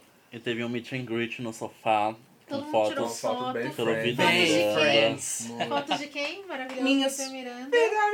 Fotografia. E o pessoal, o, o feedback que a gente teve foi muito, Muito bom. positivo. O pessoal adorou. Muito e assim, positivo. a gente quer fazer em outros musicais, reunir a galera pra assistir outros musicais. Aguarde. Já fica a dica. E Já fica de olho. Em breve atenção. teremos mais. Pena que esse foi, tipo, no finalzinho do musical já, né? Ah, Quem gostou muito só teve, tipo, mais uma chance de assistir o musical. A Sim. gente vamos tentar fazer mais no começo das temporadas, que aí já, o pessoal se go... Ah, já criou adorei um esse musical. É, voltar. e volta pra ver mais vezes, enfim. É verdade. E foi superada todas as expectativas, né? Sim. Eu lembro que a gente conversando com o Bruno, ele falou, ah, vamos fechar em 10, 15 pessoas. Aí a gente, ah, eu acho que 10, 15 Aí a gente pessoas pensou a assim, gente ah, consegue. a gente chama nossos amigos, né? É. Aí a gente, ó, só a gente já dá seis. A gente chama fulano falando que é certeza que vai, a gente consegue uns 10. Tá, fala pro Bruno que 10 é certeza. E aí a gente conseguiu 200 pessoas. Em dois dias de lista, a gente tinha já 200 nomes. A gente tinha mais de 300 inscritos na nossa lista. Sim. Foi- e no dia caiu um temporal. que Eu E falei, não vai vir ninguém. Sim. E mesmo assim tava lotado. Caíram árvores lá perto do teatro, foi um caos a chuva, o trânsito ficou insuportável. Mas mesmo assim lotou. Sim. Nossa, foi incrível. Foi muito demais. obrigado a todo mundo que foi. É, Obrigado à companhia pela parceria. Companhia Paralela E obrigado arrasaram. ao público que, tipo, presenciou lá. Eu acredito que muita gente, tipo, ficou bem maravilhada. Os meus amigos, tipo, eu, alguns que eu chamei, depois vieram, tipo, falar comigo, quanto gostaram do musical, mesmo sendo essa uma coisa mais enxuta. É, é um ponto muito positivo. É um musical que, por exemplo, é um off-Broadway. É, são três atores, um cenário, mas aí você tem uma história muito boa, canções super legais, canções que vão do extremo, tipo, dramático, como, tipo, a última música do, do personagem do John, para o amigo solo dele, é, exato. A Pra músicas músicas muito muito cômicas, cômicas. como Folga. Então, tipo assim, você tem todo um... E a um- terapia, que uma a gente mudança. amou. A terapia pra mim é a melhor música. Eu, terapia. Qual a terapia? o, o dueto do, A Bruna. da Souza ah, com o João. sim. Ai, muito Pelo boa. amor de Deus. Ah, nossa, é é muito muito legal. boa Muito, música. Muito legal. E tem o solo da Julia, Come to Your Senses, que aqui no Brasil ficou como... Abra seus olhos. Abra seus olhos. Abra seus olhos. Assim, sabe? Não tem nem como descrever esse solo. A performance na quarta-feira dela foi super emocionante, porque ela tava emocionada. Ela Tava. Tanto que quando terminou o solo, ela foi lá pra trás e a gente, eu vi ela limpando os olhos. Assim. Ela ficou Teve, um- tempão secando. teve uma cena que eu também vi a Julia limpando os olhos, que foi a cena do solo do Bruno. Foi. Sim. Ela ficou- sempre chora nessa. Ah. Eu acho que, inclusive, logo em seguida entra a, a gente dele, né? É, quem que faz é o é. Thiago. É geralmente é o. é, Geralmente é, é a Julia. E nessa cena, eu acho que eles, quando foram montar o musical, a menina não devia conseguir. mas Como que eu vou mudar dessa música, Não, é- desse solo, pra essa personagem que é cômica? Não, bota o menino pra fazer aí esse personagem. porque- Acho que pra pessoa sair dali, é, entregar tudo. é maravilhosa essa inversão. É verdade. Sim. É muito engraçado essa E cena. aí eu queria levantar, na verdade, e ia poder de pé. Eu também. Eu, eu, e a Lucas eu ficamos fui levantar. E eu fiquei esperando os dois levantarem pra levantar também. eu fiquei com. eu fiquei com uma, eu fiquei uma assim, corcunda de né? Notre Dame. Mas tinha um rapaz atrás da gente também que ele tava querendo levantar. E um menino na pontinha ele levantou. E ele ficou lá em pé sozinho, guerreiro. Guerreiro! Ele fez o que ninguém foi capaz de fazer. Tomar uma Mas, atitude. Julia, você merece. Na, na, no nosso Mas coração, sabe estávamos que, de pé. É, no nosso coração estávamos de pé, todos nós, porque foi incrível. Foi incrível. E é isso, gente. Abra seus olhos ou a vida vai passar. Se vocês quiserem ver a Julia, ela tá no Fantasma da Ópera. Quem conhece, quem não conhece, vai, você vai se apaixonar, porque foi eu assim. Foi, ela, é- ela é que nem o Beto pra mim. Eu conheci o hype da Julia, tipo, as pessoas falavam bastante, era uma pessoa, eu acho que no, das atores de teatro musical que tipo, mais tem fãs e o povo que movimenta. E aí eu fui ver o Tic Boom e eu falei, realmente, amor, é um Mereceu. pisão, viu? Assim como o Beto, ela é muito versátil, né? Ela, Sim. no. Tic Tic Bom a gente vê isso. Ela vai da comédia ao drama, assim, um É, segundo, e exato. fazendo E muito ela bem faz as duas mulherão, coisas. ela faz a menininha, tipo, toda Tem, malandra. tem uma cena que eu tudo. até falei pra ela depois, que eu acho incrível, que ela tá fazendo a careça e ela dá um beijo nele e de repente ela sobe uma escada e ela já vira e ela já é tipo a Nossa. Susan. Vira Susan. Ela Eu vira acho- outra eu pessoa acho em assim- segundos. Sem, sem defeito, assim, você E ela, sente. ela só tira um elastiquinho do cabelo e pronto, Exato. ela mudou. E ela é uma Ah. outra pessoa. Incrível, incrível. Ai, abra seus verdade. olhos. Atriz de verdade. Atriz de verdade. Não, e a Júlia é. Pode falar? Pode. A Júlia é foda. Meu, Cinderela pra mim é. Ela era a melhor personagem do Nossa, musical. Sim, sim. Com certeza. Ghost também era maravilhoso. Ghost. O Ai, solo, gente, o, o, so- o, o, ódio solo da dela- minha vida. Desculpa interromper. Não, é. Eu, quando eu, eu não gosto, não sou assim tão apaixonada pelo Ghost, mas tem um dos melhores, uma das melhores músicas assim, tipo, de musicais é, é o solo da O Cass. Que na Broadway era Castle é, Vai. É lindo. E eu só de imaginar o que a Julia faz com ele Nossa. já ficar aqui, ó, Era toda demais, apaixonada. demais. Inclusive, esse solo aconteceu em uma sessão do Ghost, do microfone dela parar. E ela fez no gogó. Ah, que no gogó. Teatro pra 1.500 lugares. Teatro Bradesco, né? Bradesco, um teatro enorme. E ela fez no gogó, querida. Cantora de querida. ópera, amor, é lírico, ela tem lírico. E Belta. Belta. Belta. Ela é versátil até, Ela na, até na é, voz, não é só no personagem. Gogó. Tem gogó, querida. É, verdade. E é bailarina E é também, bailarina. gente. Pois é, vocês falaram, eu acho que é no MPB que ela dançava bastante, eu tô louco. No É, MPB ela é. dançava Tem, muito. tem um, tem um projeto dela que o pessoal falou que ela tipo, usava mais a questão de dançar e tudo mais. Perfeito, Mas enfim, apenas. perfeito, sem defeitos. Nossa, depois dessa, Julia, de nada. Como. Ou melhor, obrigado. Obrigado. Obrigada por ser É, essa pessoa, não, mas cara. quando eu encontrei E com ela é ela, linda, eu tava. né? com- Ela é muito Ai, ela é bonita. uma Eu fiquei, boneca. sério, eu fiquei achando tique de bom, falei, é muito injusto. Ela é muito linda e ela canta muito. Meu, para, uma pessoa pode cantar bem e a outra ser bonita. Por que que junta os dois numa pessoa só? Ah, É. E esse foi o primeiro Julia na Drus Podcast. É isso porque a gente não começou a Thiago Machado, tá? Ah, Vamos eu falar de. Thiago Machado. Ah, eu preciso falar! não, não, gente, tipo, é. É porque nos outras tentativas da gente, a gente eventualmente falava muito do Thiago e a Priscila ficou. Eu, não, eu nunca percebi isso. Que eu tenho uma. Eu gosto muito de elogiar o Thiago. Porque ele é um dos poucos atores que eu já tive a oportunidade de ver em mais de um papel. De papéis distintos mesmo. Por exemplo, eu vi ele no Tic Tic Boom e eu vi ele no Romeo e Julieta. E pra mim são duas performances, tipo, totalmente diferentes. E até mesmo, tipo, no outro ele é um protagonista, nesse ele é um coadjuvante. No outro é uma coisa, tipo, dramática, querendo ou não, ainda é Shakespeare ali, mesmo que mais adaptado. Nesse ele faz uma coisa bem mais cômica. É, ele tem, por exemplo, esse momento que ele faz a- a A Rosa. A a Rosa. Rosa. Rosa. Então, eu, eu, eu, sei lá, eu fiquei. E eu conheci ele através. Eu acho que na época ele fazia o Rent. E eu morava em Alagoas, mas eu acho ele incrível. Eu acho a voz dele um cristal também, assim. eu- Nossa. Eu, fico, eu, fico, eu não fico inconformada, mas é porque ele não é. Eu fico inconformado. pra mim, ele é, ele é o melhor ator de musical no Brasil. Pra mim, é o Thiago. Eu tô pensando. Tá vendo? Ele Então é- aí depois a Madison é que é a fã. Não, mas eu gosto muito dele. Quando, a gente, quando eu produzir o Waitress, ele vai ser o Dr. Paul Mathieu, com certeza. quando eu fizer Frozen, ele vai ser o Hans. Brincadeira, esse é o Lodge. Ai, meu Deus. Eu tenho muitos, muitos castings. Me chama diretores de cast. Fanzoca, fanzoca. Mas, mas, Mas, o Thiago verdade. realmente, ele, ele, é, ele é muito versátil. Ele fazia, né, ao mesmo tempo, o Riff Raff no, no, no, No Rock Horror. No Rock E Horror. fazia... Rent. Range. Não, e ele, fazia, Cantando na Chuva. que era E ele Ele fazia fazia o. Mark ou o Roger? Warden. O Roger. Ah, tá. O Mark era o Bruno. Ah, tá. E no Cantando na Chuva, ele era o substituto do Jarbas. É, então, eu, é porque eu não tinha dinheiro pra poder assistir mais de uma vez. Mas eu assisti um dia com o Jarbas, ele fazia né, um papel Perfeito. menor. Só que, é, não, Jarbas, por favor, aquele final do primeiro ato do, E o do Cantando cantando, na Chuva. exige um sapateado. Então, mano, o Thiago Ele sapateia, velho. sapateia É. muito E bem. ele canta muito, e ele, E ele atua can- a muito. voz dele é, é- é impecável, É sabe? verdade. Você não vai Thiago, te amo. Eu amo mais! socorro!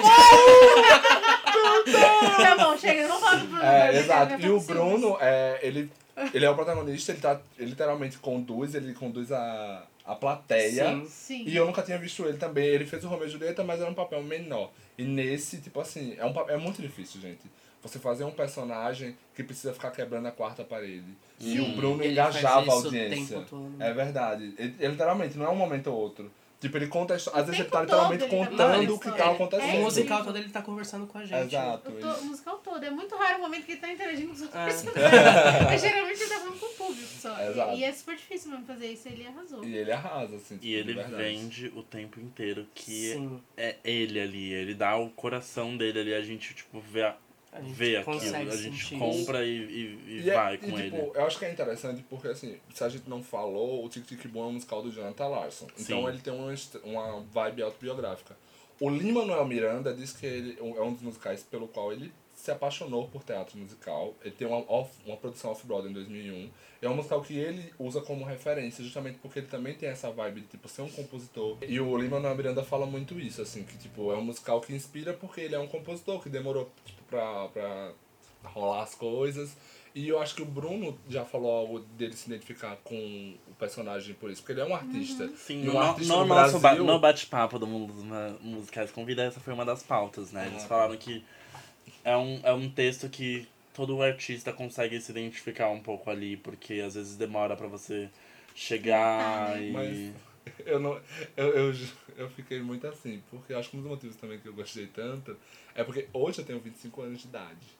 E eu tô começando hoje a estudar para teatro. Então eu consigo me imaginar chegando perto dos 30 e tendo esse tipo de Uhum. crise. Aham. Onde você pensa, onde eu passei os últimos 5 anos investindo em uma carreira que talvez não dê certo. Pois Será é. que eu vou quero investir mais 5 anos nisso? Então, tipo, tem muito isso. eh, Da, do porquê você ter esse É, eu, eu, contato. de certa forma também, né? Tipo, não, não sou atriz nem nada, mas é, tô, agora eu acabei de fazer 30, então é muito essa coisa de tipo, você pensar, meu, tá, trabalhei até agora dando aula, mas eu tô- gosto muito mais de trabalhar com teatro, apesar de não ser atriz, mas trabalhar com essa. falar sobre teatro musical. E aí você fala, meu, né? A tipo, crise agora é real, galera. já era pra estar, tipo, resolvida na Mas- vida e não tô, sabe? Mas É- é eu bem- acho que é Acho que todo mundo se identifica com É, alguma coisa, né? eu acho que ele vai Sim. além da parte desse. Artista, obviamente, tá ali na sua cara, mas o musical ele fala muito sobre, tipo, ser adulto. Até, Exatamente. tipo, Sim. decisões que você precisa tomar. E a gente vivia, eu pelo menos cresci muito com aquela ideia de que com 30 anos eu já devia estar casado com a minha vida profissional, porque Uhum. os nossos pais normalmente já tiveram Sim. isso. Com e um hoje carro, em dia uma não casa é própria. exato, um emprego muito bem. Sim. E, tipo, honestamente, gente, tipo, existem pessoas que vão conseguir isso.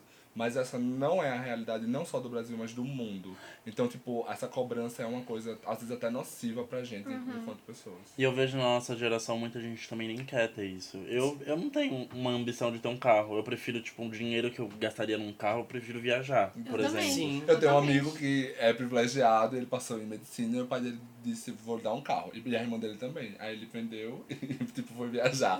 Porque pra ele é uma conquista muito melhor conhecer novas culturas do que, Do que ter um carro na garagem. Exato, sim. entendeu? Então é, tipo, muito isso, esse conceito.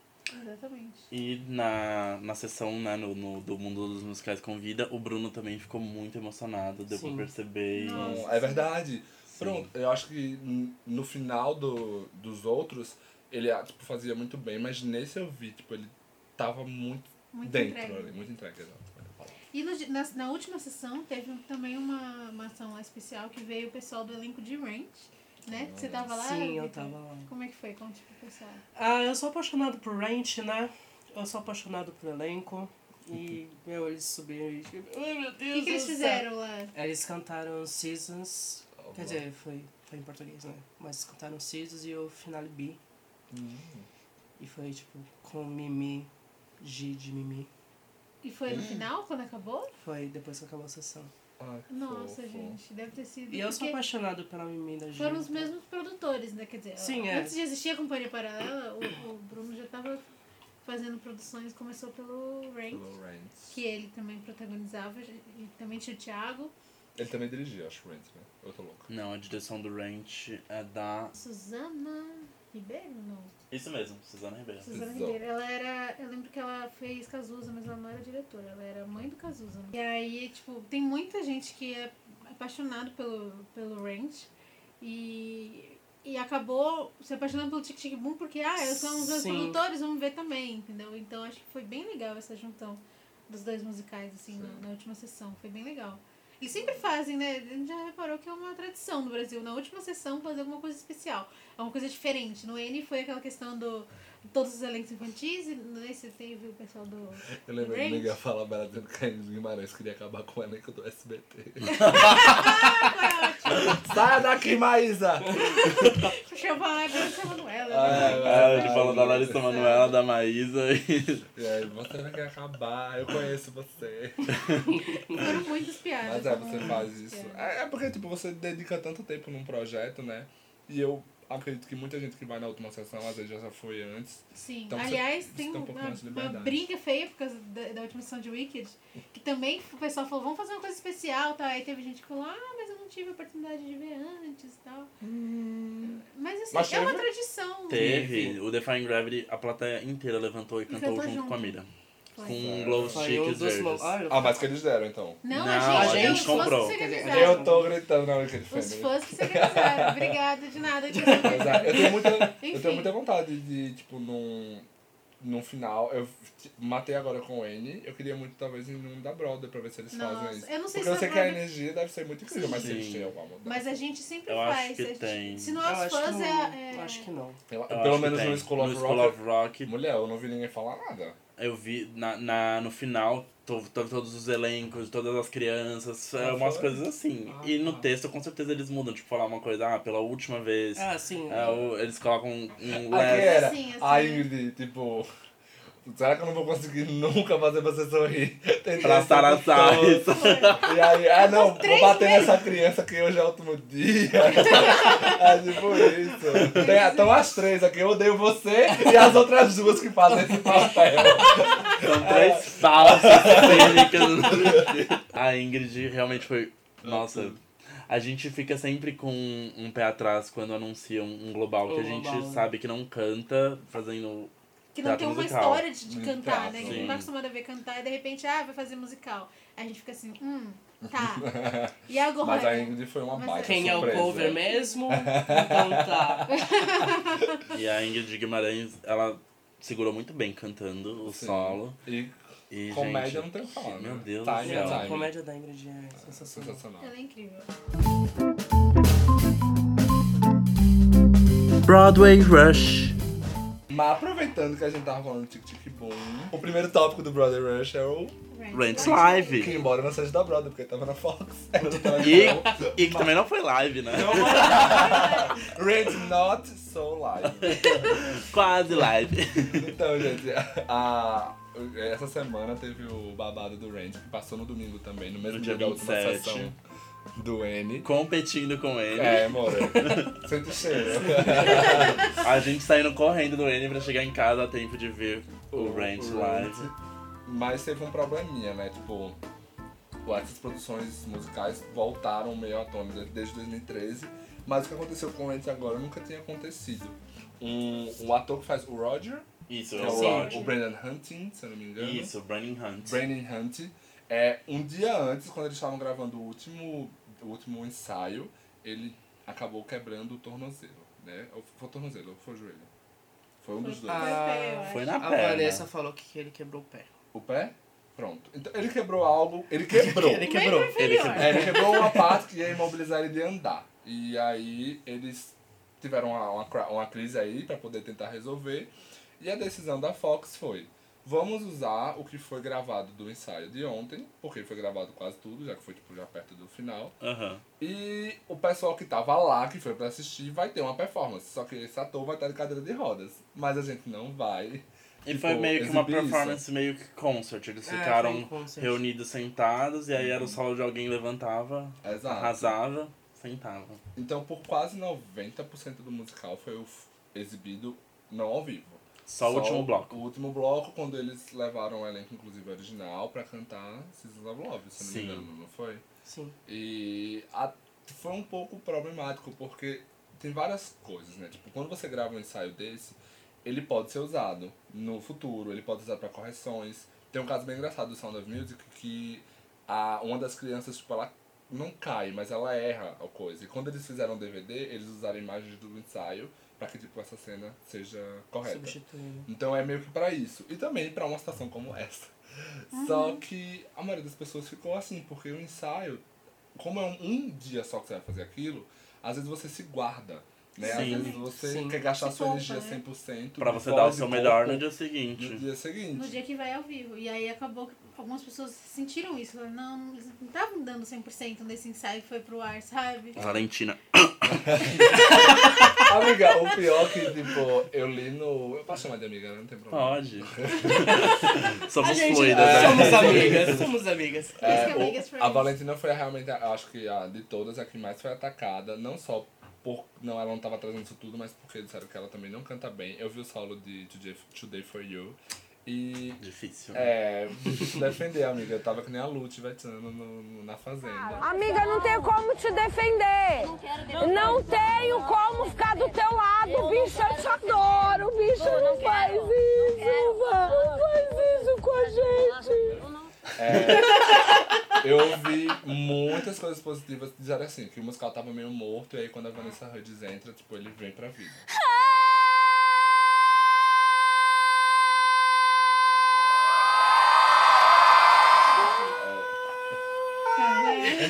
I can find the...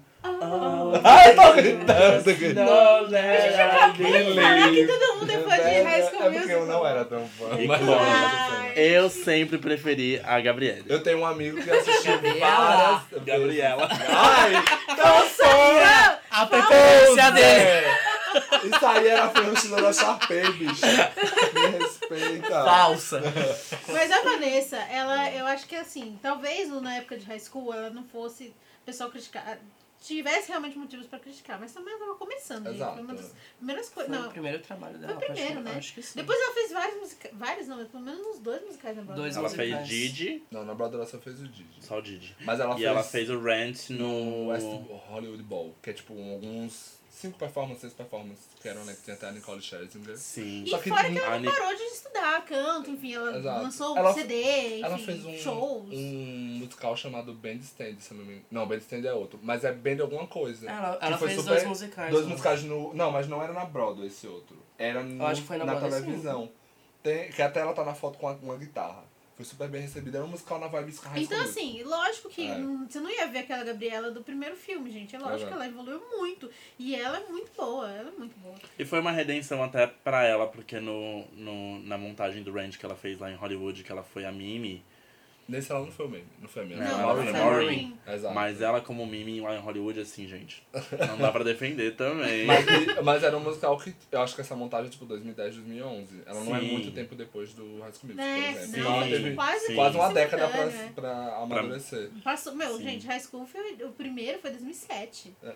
Ou 2006. 2006, É meu, faz, faz mais de 10 anos, gente. Então, assim, claro que ela evoluiu, né? Mas então, não foi Broadway. É, foi. É, é aquele- também é aquele tipo de performance, tipo, dois dias. É, teve o Workday, foi na Broadway, mas foi um dia só É, também. exato. Ah, Tipo, musical mesmo, mesmo, ela fez o Didi. o Didi, que inclusive, né? Durou dois meses. Infelizmente, não deu... ah, Levanta esse pé, mulher, toma um banho de pipoca. É, mas... É Mas acho que verdade, depois desse porque- range. Mas ela foi muitíssimo aclamada pela montagem, inclusive, de outro musical da Fox, que foi o Greasy. Que ela Sim. faz a... Ai, como é o nome da A vilã? Ru- Não, não é a Rizzo. A? É a Rizzo. É, e ela foi, tipo, super elogiada. E, nesse, e nesse dia do live do Greasy também aconteceu um, um contratempo e foi muito ligado a ela, né? O pai dela faleceu Sim. no dia É. da ela transmissão. arrasou. O que se levantou a ideia foi, ah, gente, eles não têm um cover, eles não têm um understudy, né? E falaram, é meio estranho. Para os produtores pensarem que pode acontecer alguma coisa. Porque é literalmente um dia, sabe? É um dia. Sim. Tipo, que você vai fazer. Uma temporada você tem que pensar nos imprevistos. Num dia. Mas eu acho que, depois desse mal-estar, as Acho que produtoras que, agora vão vai- fazer, pelo menos os papéis principais. Ah, Porque assim, o, o próximo musical que vai ser é o Hair. Então Hair é um filme, é um musical grande, então é mais fácil de você colocar pessoas que É, vão fazer o pega papel. alguém no ensemble mesmo. É. Não precisa ser alguém que tá lá, tipo, É fazendo porque nada. o Rent não tem ensemble, né? É Tipo, verdade, todo todos têm mundo, personagem, todos personagens. Então, né? ou você chama alguém pra fazer cada um dos papéis, ou então você não tem. Então, sim, é uma ideia que eu acho que eles podem ter. Pra não acontecer Mas isso. apesar disso, foi bom, né? O Rent Live. Eu não assisti, então eu não vou falar muito. Eu gostei muito do cenário, eu achei muito O É, cenário as é fotos eu sensacional. achei incrível. E eu amei o Mark. Mas tiraram algumas coisas, né? Tipo, disseram que mudaram alguns diálogos, não teve bundinha. Cortaram Não teve bunda, não teve os Ou seja, não vai ter bunda e hair também. Ah, poxa, Vamos só ia assistir por causa disso. É, porque eu só queria assistir pro final do primeiro ato. Nudes, vários nudes. Ah, não Mas teve sim. palavrões, essas coisas, mas já era esperado pela TV aberta, o né? produtor do Rent é o Mark Platt, que é o pai do Ben Platt. Quem Sim. sabe, é o David Sério? Harrison. É, é. Ele, é, ele é o produtor do Wicked também. Muita Sério? gente fala que ele pode ser o Bok, até por isso. Porque ele não tem perfil pra feio, eu acho. Sim. Quem, o Ben? O Ben, ele não tem cara de feio. Não, ele tem cara de bom. De Bok. E aí muita gente fala, o Ben Platt, ele, ele- os principais musicais de Hollywood foi ele, tipo High Spray, ou Into the Woods, todos, é ele que, o La La Land foi dele também. Sério? Que É. hora. E é, eu acho que ele podia. Eu até achei que ele ia fazer alguém, tipo, ele podia ter a cara do Mark, assim, também, do Randy. Eu acho que ele tem uma vibe mais.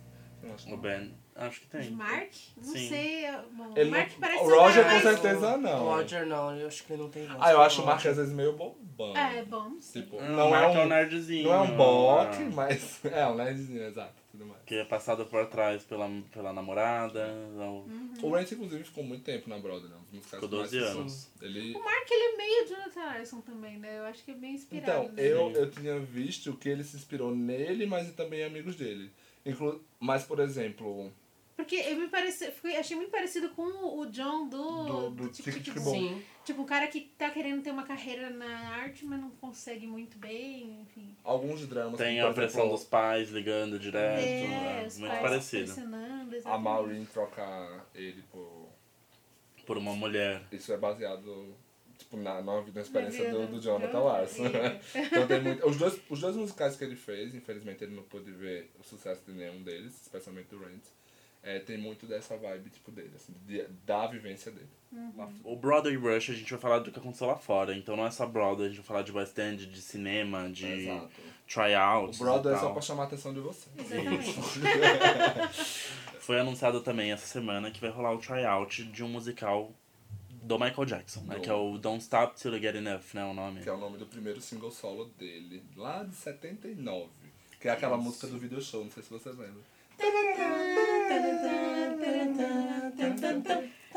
No lugar dessa cantoria vai ter a música original. tá? É, Ou não. O, eu, eu tava até comentando isso com os meninos que eu achei que eles estão investindo, porque o libreto do musical vai ser feito pela Lynn Notage, Notage, se não me engano, que é uma dramaturga, ganhadora do Pulitzer, se não me engano, inclusive. Sim, Que é o pela prêmio mais- peça Sweat. Sweat. Exato. Que inclusive é uma peça que estreou a Katrina Lenk, Lenk que tá no The Band's Visit.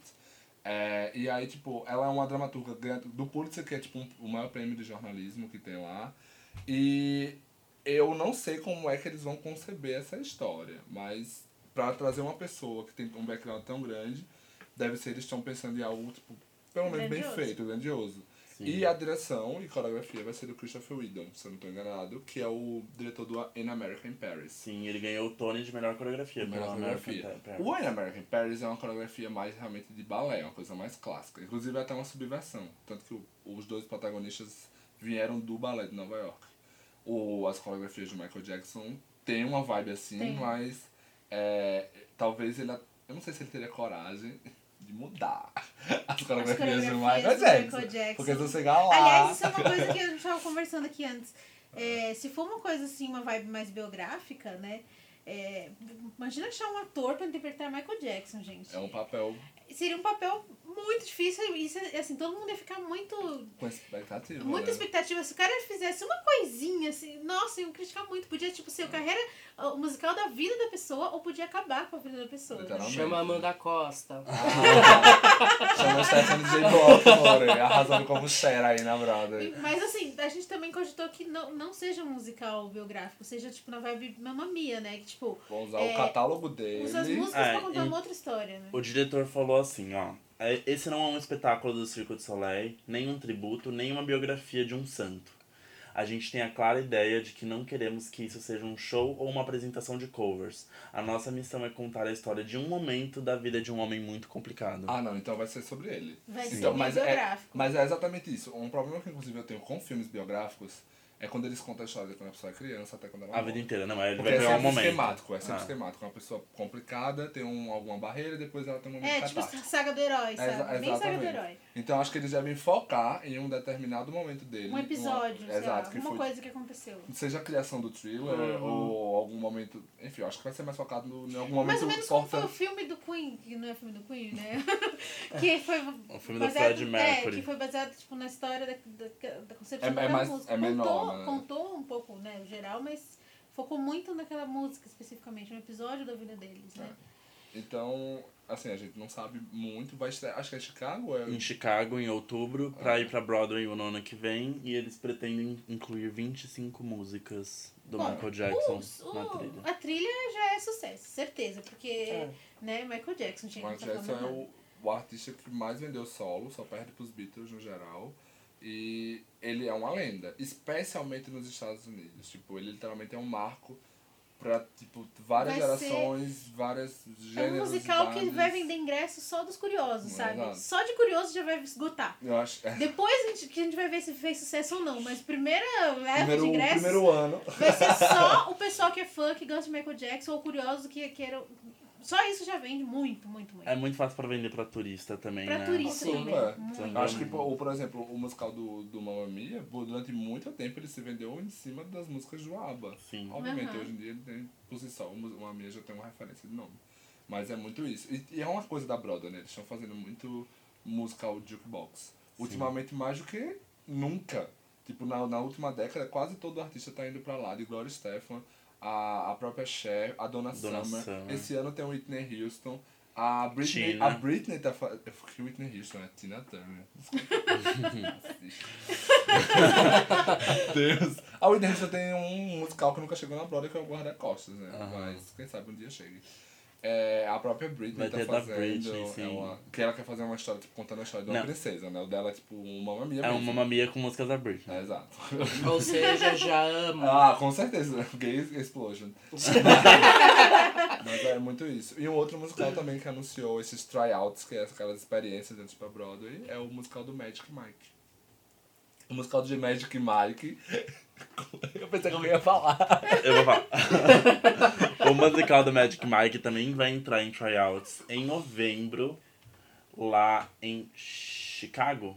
Não, é em Boston. Boston. Boston foi onde tá. Ah, não. é, Boston acho que onde foi o Mulan Rouge. Foi o Moulin Rouge. Exato. Isso. E Boston, Chicago e Washington são as três cidades que mais tem esses tryouts antes de a pessoa levar pra Broadway. Isso. E o Magic Mike vai contar com a trilha composta por Brian York e Tom Kitt, né? Pra quem não sabe, fizeram musicais que não tem nada a ver. Pra quem não sabe, Magic Mike é basicamente um show sobre meninos que são, tipo, dançarinos desses clubes, tipo, stripper, tipo, de... Clube das Clube Mulheres. das Mulheres. Adoro. E o Brian York e o Tom Kitt chegaram à proeminência com o Next to Normal, que aqui teve uma montagem chamada Quase Normal, né? Com a Vanessa Gerbelli.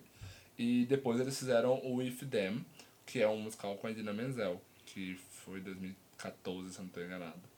E depois Isso. disso, ele, o, um deles é tipo, orquestra, trabalha com orquestração, fez a do SpongeBob.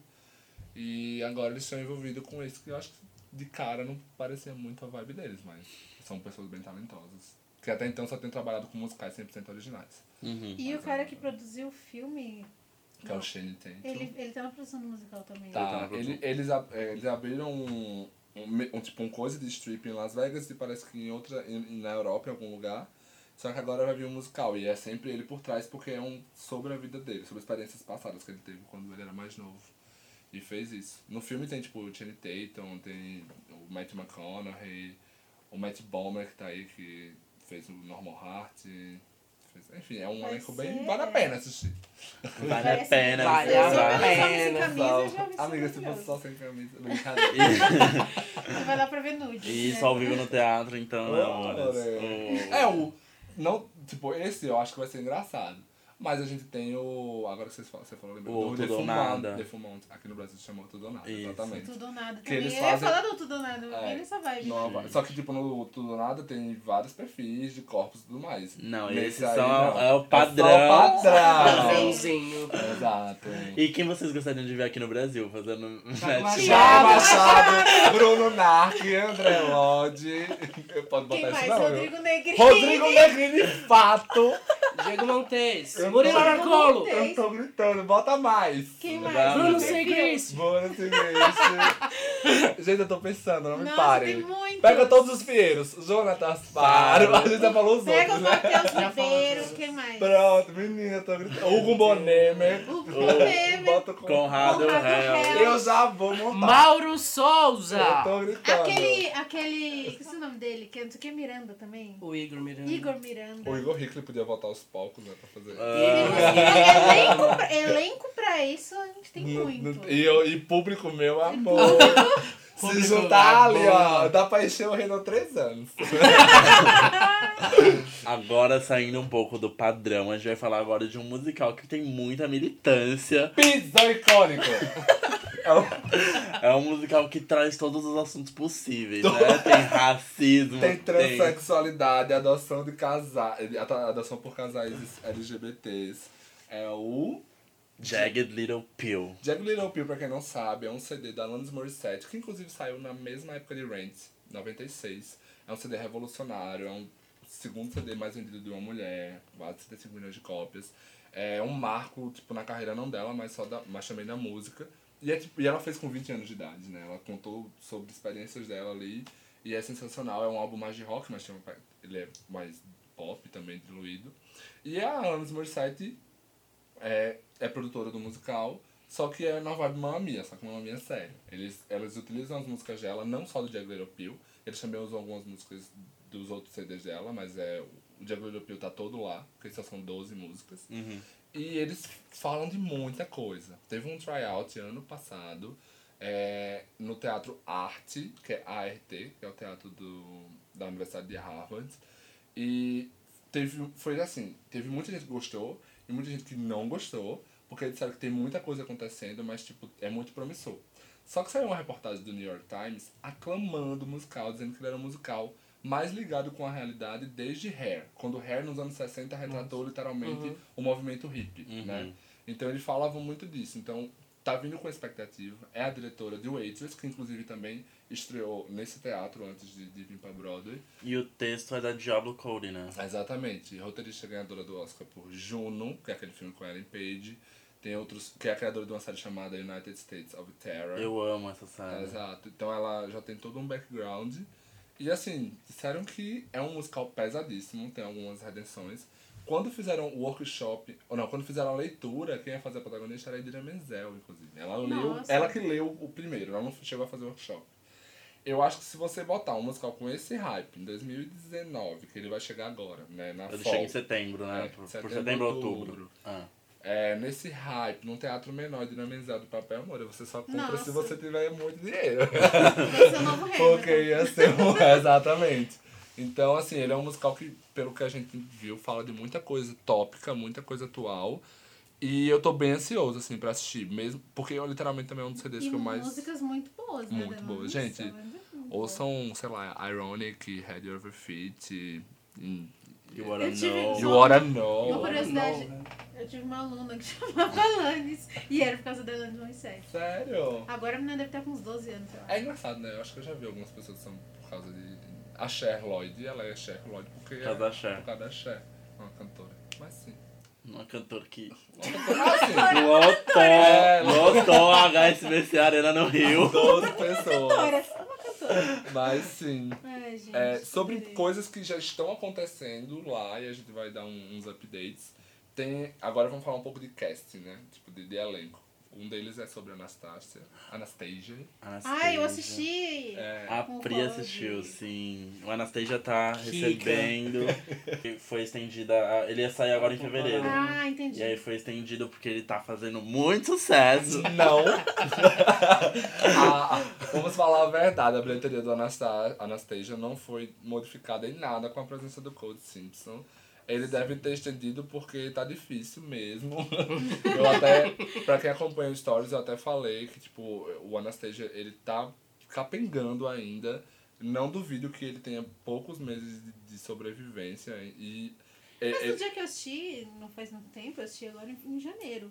Tava totalmente cheio, tanto que eu fiquei num lugarzinho Mas bem tem ruim, tem uma coisa, é- Os preços. Exato. O fato de estar cheio, Ah, você pode ter muita gente pagando Rush, você pode muita gente estar pagando o preço de TKTS ou ter o preço de StubHub. Eles não estão pagando o preço Eles não tipo, estão conseguindo arrecadar cheio. dinheiro suficiente. É, Mas estão enchendo o teatro, mas mesmo assim. E mesmo assim, eu acho que ele tá tipo com 60% de lotação, né? Mas você assistiu durante a semana. Não, eu Não, assisti foi no sábado. sábado. Ah, É, mas a final- noite principal. Final- mas então, é, eu acho que final de semana é, tem mais chance de lotar. Se você for pegar uma matinê na quarta-feira, acho que você nem ia ver Mas, mas eu vi, cheio. eu eu fui no, no Rush, né, comprar o ingresso do, do Rush, e a fila tava muito pequena. Assim, em É. comparação com os outros do mesmo, do mesmo rua, né? Porque os teatros lá são muito pertinhos. É, o, Você via na rua um monte de fila de vários teatros e lá, tipo, quatro pessoas. O Anastasia tá aí há quase dois anos. Falaram que ele ia dar o retorno total de capitalização, mas não deu. Eu acho que não vai dar. Não conseguiu. Até hoje, tem dois anos, ele nunca retornou o investimento. E hoje em dia ele tá fazendo bem menos do que ele fazia antes. Então, perigo aí, né, Mouras? E o Cody, ele é um superstar australiano, né? Que foi uma tentativa de um Justin Bieber que não. Deu muito, Não deu muito certo. Né? Mas tá aí, E tá lá, né? E tentando, teve né? muita polêmica com a entrada dele na, nos primeiros dias, porque teve problema no stage door, porque a Christy Altomayer, né, que faz a, a Anastasia, ela é uma pessoa que atende cada pessoa que tá lá na porta e ela grava mil vídeos cantando parabéns pra todo mundo, que todo mundo pede, ela grava. Ela é uma fada, ela foi perfeita. Ela canta com todo mundo, ela atende todo mundo a- olhando no olho. E o Cody também tinha Uma que coisa bem atender. Juliana Andrews. E o Cody também tinha que atender, mas só que o, parece que o agente do Cody não tinha muita paciência pra ele ficar lá tanto tempo como a Christie. E aí ele começou a podar um pouco a Christie pra ela ser mais rápida, pro Cody também ser Esse rápido. rápido, né? E parece que isso Nossa, gerou um mal-estar. Tanto que a Christie fez uma live na primeira semana dele. E é, é, é icônico, se ela começa a live, é ela. Primeira semana do Cody aqui. Ai, tá sendo incrível. Ele é uma pessoa, Aquele ano. Aquele olhinho revirado. ele é uma pessoa incrível, muito talentoso. Isso também sobre, tipo, ele é cantor, ele não é ator. Também teve muita crítica sobre. Uma É, eu relação senti assim. regional. Você- assim. é, é muito curioso isso, né? Porque eu tava na Broadway, eu falei, nossa, vai ser só coisas perfeitas, né? E eu realmente achei que os elencos no geral na Broadway são melhores do que dos brasileiros, porque a gente ainda não tem gente boa em todos os perfis. A gente tem alguns perfis muito bons, tipo, pessoas como o Thiago e como a Julia, tem muitos. Tem, né, tem eles que são perfeitos e tem outros muito bons, assim, mas pessoas com perfis físicos, eu digo, né? Diferentes. É mais difícil de achar. Lá na e também- tem de todos os perfis possíveis tem gente muito boa. E aí ele foi o único ator que eu assistindo eu falei, nossa, é, na Broadway às vezes a pessoa pode não ser muito boa.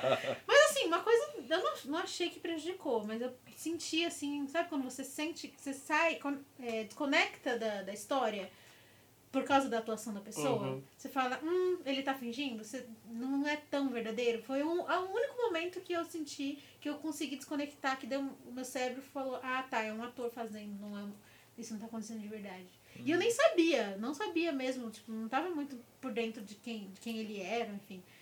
E aí depois que eu fiquei sabendo que ele não era ator, ele era cantor. Ele canta muito, a voz dele é maravilhosa, ele é Olha aí, incrível. Bel tá mais. Mas, mas assim, é realmente a questão da atuação foi uma coisa assim que eu, eu que sou leiga, percebi que, né? Agora saindo de uma tentativa não muito bem sucedida de lotar o teatro com um Como é que ele chama? nome Stuntcast. de um instant casting, a gente vai falar agora do Waitress, que nesse momento tá lotadérrimo Ela tá com a Sara. Bareilles. Também assisti. uhul. Fala jogo com ela. Ela é uma fada, gente. Ela é muito boa. Ah, o Waitress também tava muito, tava muito ruim de, de bilheteria, assim. Teve época que ele tava quase no último lugar. É, e aí eles trouxeram a Sarah, Que tá Porque lotando. Porque ela, Porque ela tava fez o pra- roteiro, né? As Não, músicas ela do- fez a, a trilha, né? Ela fez as- a trilha do musical. As músicas e as letras são dela. Exato. E aí ela já tinha feito. Ela já fez uma vez ou duas. Ela fez duas vezes. Essa é a terceira. Essa é a terceira. E aí eles inventam vários motivos, né? Pra, ela tá voltando pela terceira vez pra comemorar três anos do espetáculo. É, então, é verdade. lá. E a terceira produção, porque teve tour e Londres, então vamos comemorar É. a terceira produção com a Sarah, três anos, tal, tal, tal, tal. Eles, eles Na botaram. verdade, era só pra ter mais bilheteria. É, exato. É Três pra manter reais. E deu certo, viu, gente? Porque eu não Três reais? reais? Seis reais? Três reais. Bandeja. Três reais, pendeja. Tô três reais. Três? Três reais. Três? Três reais. Vocês acreditam? Três reais? Três reais. Companhia. Mas assim, deu certo, porque foi um que eu tentei o Rush e não consegui, porque tinha muita gente querendo comprar. Madruga, né? O pessoal vai O pra pessoal lá. vai cedão. E era, foi o dia mais frio que eu fiquei uma semana lá, foi o dia que eu passei mais frio na minha vida. Eu tava com um milhão de casacos e mesmo assim fiquei tremendo de frio, tremendo de frio. E o pessoal firme e forte naquela fila, aquele Pra gelo, E ninguém embora. pra comprar o ingresso pra assistir com ela. Porque senão é, é quatro vezes o valor do, do ingresso. Mas é, e aí ela só vai ficar um mês, ela pegou o mês mais difícil, que é esse mês assim, de janeiro, porque é muito frio e as vendas acabam caindo. Muitos musicais botam promoção às vezes, porque é, dependendo tem de que ser quando meio louco for. pra fazer o que eu fiz, de ficar na fila. Comprar ingresso mais barato. E ela fica até.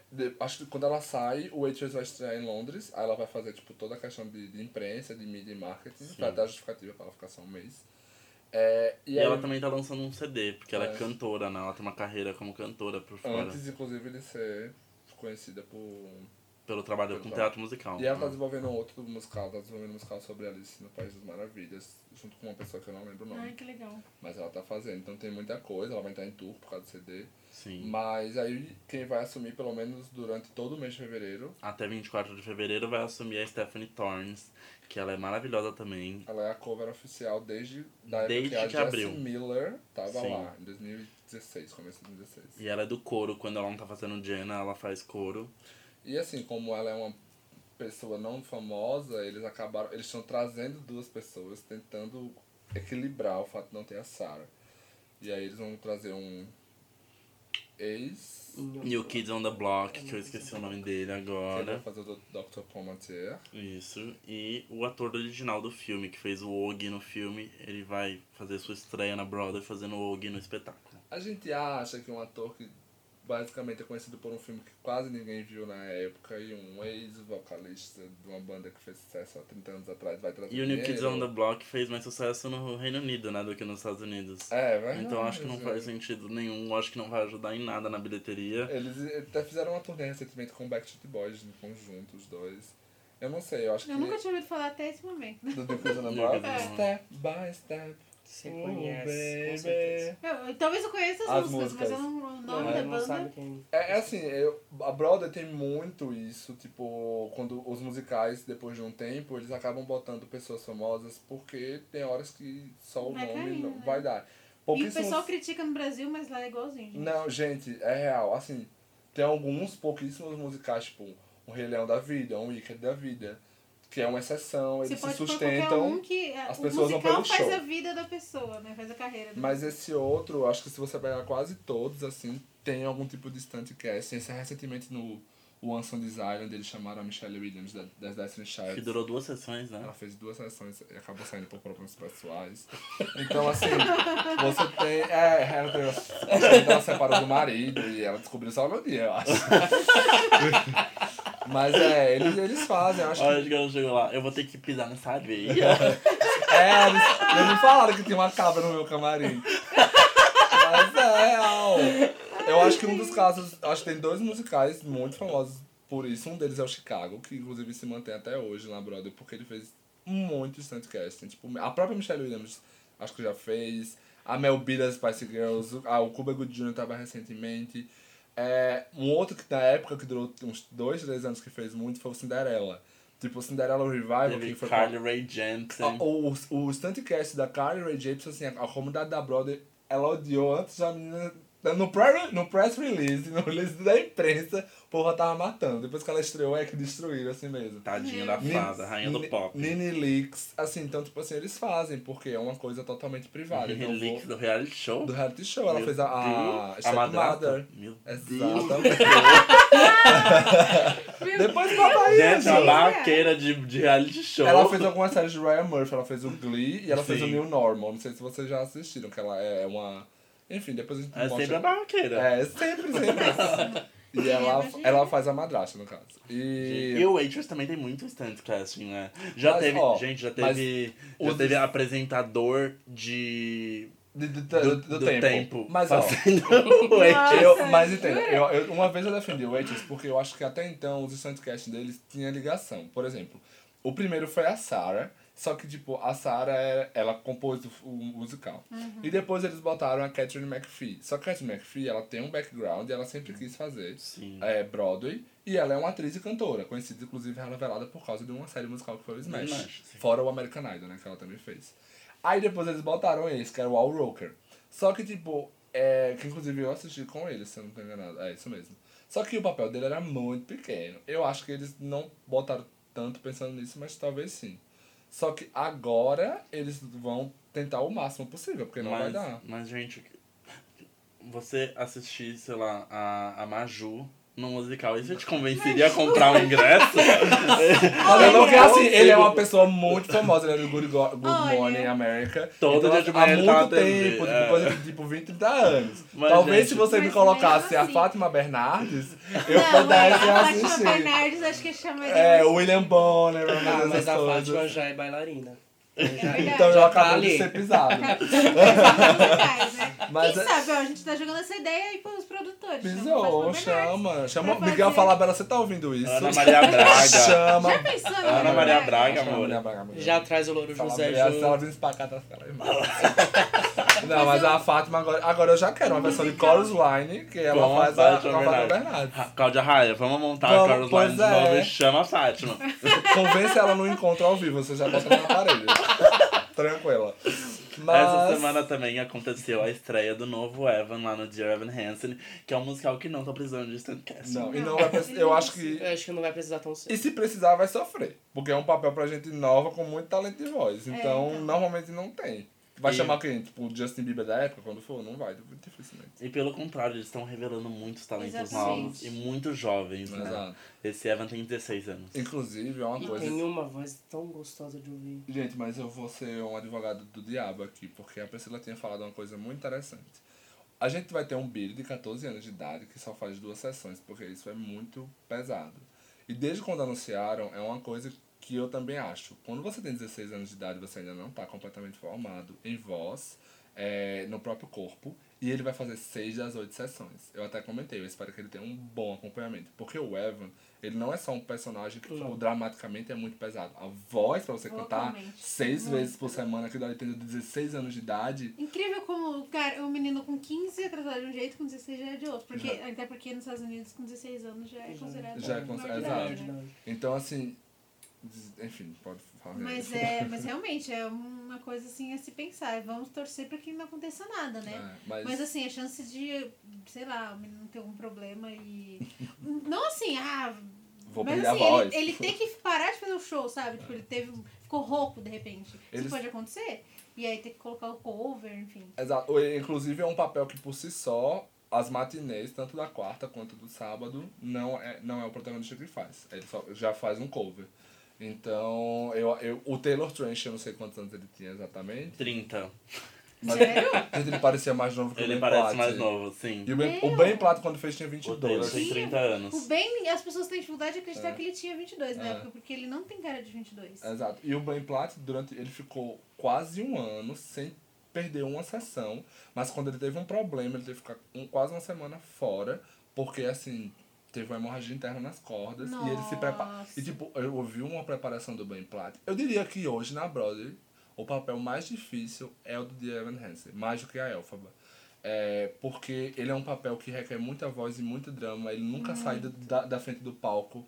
E, não, e o Ben sai Platt cena, coitada do. o Ben Platt ele tinha um, um trabalho não só de voz, ele tinha um trabalho psicológico para poder lidar com o segundo ato do musical. Você Sim. Sabia disso? Ah, é? Sério, é tão pesado que é, Mas é um, um- uma- um drama, assim, uma coisa assim muito. Se a pessoa passou por algo parecido, ela se identifica, por isso que ele é esse sucesso, né?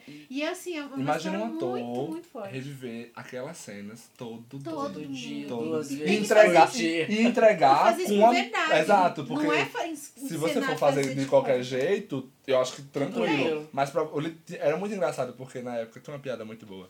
Na época que o The Evan Hansen estreou, o, o Groundhog Day, que é aquele dia da marmota, que é aquele Aham. filme, estreou também. E aí o Andy Call, ele quebrou aqui o, aquele negócio do, do, do joelho. Joelho. E alguém fala, aí alguém respondeu, More, o Andrew, o, o Ben Platt, todo segundo ato, ele abre o coração dele, ele joga na plateia e ele tá tranquilo, o que é um joelho. Mas é muito isso, entendeu? É tipo, você tem um trabalho que dilacera, pra você entregar aquilo ali com verdade, você precisa de um lugar muito fundo enquanto ator. Sim. E cantando, que Words Fail Sim. É uma música. é uma música Meu, que Words Fail. Olha, se você, se você conseguir sobreviver essa música, na música seguinte você, você morre, porque... Porque é, é seu small, cara. Eu sobrevivi a Words Fail. Mas aí como eu soube o seu small, eu nunca chorei tanto na minha vida num teatro quanto assistindo essa porra desse musical. Eu chorei, eu desabei, porque não tem como. E eu acho que também é um alívio pro, pro ator que faz o Evan, aquela música, ele fica a música inteira, tipo, no colo da mulher só se recuperando. É, total. Ele não abre a boca, ele nem olha pro público, porque aquela, aquela música. é- E ela é muito forte também. Mas eu concordo que realmente eles estão.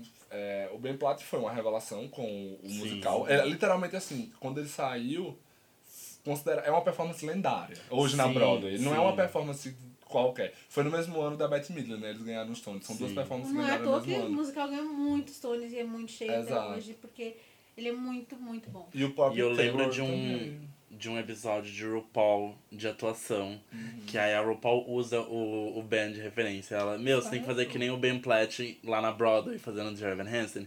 Eu fui assistir e ele chorou, ele soltou catarro, ele tava Nossa, suando. Eu de RuPaul, socorro, perdi essa referência. Sim, ela fala, ele, ele soltou catarro, ele chorou, ele suou, ele tava dando tudo de si. É, em alguns momentos da, da temporada, o Ben Prato pediu desculpa ao povo da primeira fileira, porque ele todo mundo.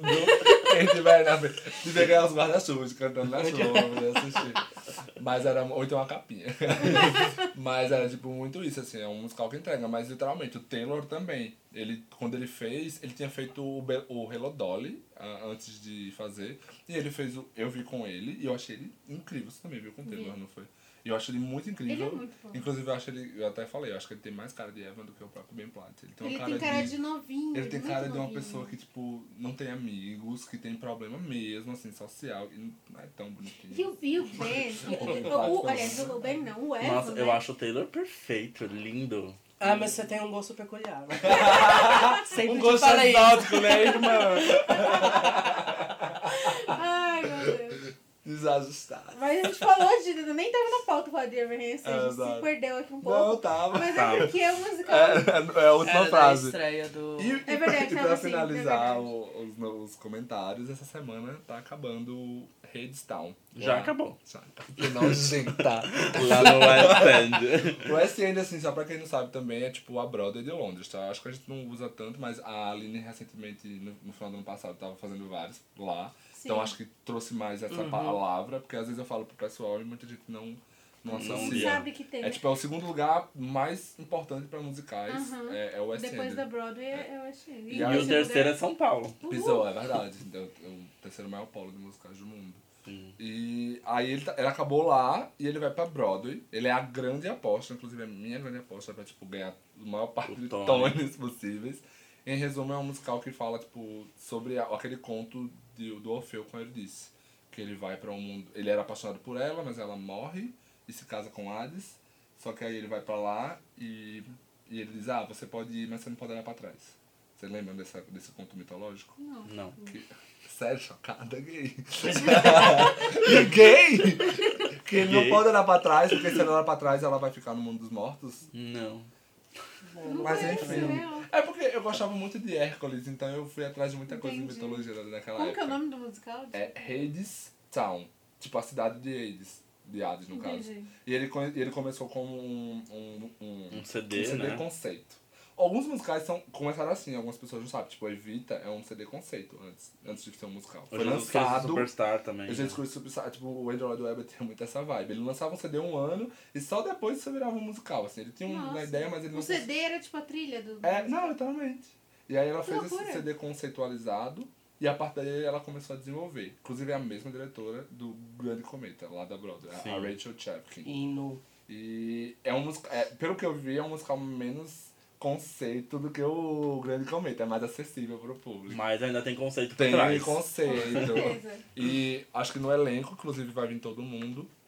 Tá a Eva Noblezada, que foi a Rainha. Miss Saigon, que tá na Netflix, se você quiser assistir. Rainha, rainha, rainha. O cara, que eu não lembro o nome, mas é Matt alguma coisa, que fez na Broadway só o Spider-Man, que ele era o protagonista do Spider-Man. Sofro. É. KKK. E os, os dois coadjuvantes que hoje são os favoritos ao Tony, mesmo antes de qualquer coisa, que é a Amber Gray, que também fez o Grande Cometa, ela fazia a Sônia no Grande Cometa, se eu não estou enganado. E é o Patrick Page, que é um dos maiores atores de teatro musical e nunca foi sequer indicado ao teatro, mas eu não sei se ele fez muita coisa de Broadway. Que eu acho que ele fez algumas dublagens bem icônicas. Eu, se não me engano, ele é dublador do Corcunda de Notre Dame. Mas eu não posso confirmar agora, porque pode ser que seja falso. Mas é um musical que tá vindo com muita aclamação, eu acredito, e pode. Vai brigar ali junto com. E como eles fazem isso de trazer o mesmo elenco? Já eram americanos ou eram ingleses? Não, o- eles são americanos, mas tipo, a Eva Noblezada, por exemplo, ela não é. Então, assim, na época. Inclusive é engraçado falar isso, porque na época do Miss Saigon, nos anos 90, teve um barraco. Porque eles não queriam deixar a Léa Salonga vir pra cá. E eles não queriam Jonathan Price, porque. Vim era- pra cá, pra América. Eita, desculpa, é. Porque Questão dos Estados É, né? vamos conceber. O Miss Saigon estreia em Londres e aí ele faz. Na época, todos os musicais de Londres vinham pra Broadway. Era, Sim. era mais importe.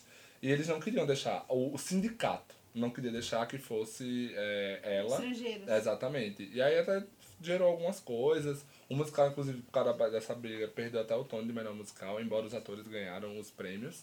Mas tem muito isso. Não pode ser todo mundo de fora. Eles têm uma cota que o sindicato fala, o, o union, né, lá. Vai ter que ser atores daqui, da cidade. Mas no caso dos protagonistas, é, a Eva não fez antes, ela só fez agora em Londres. Mas ela foi oferecida o papel, e ela vem. E o Matt, eu acho que ele já tava. Os dois coadjuvantes estão desde o começo, tipo, desde as encarnações de 2015 e 2016. O Patrick Page e a Amber Gray. Eu não sei se eu respondi a sua pergunta. Respondeu. Não, é porque eu tô pensando, como eles falam a mesma língua, é fácil fazer essa.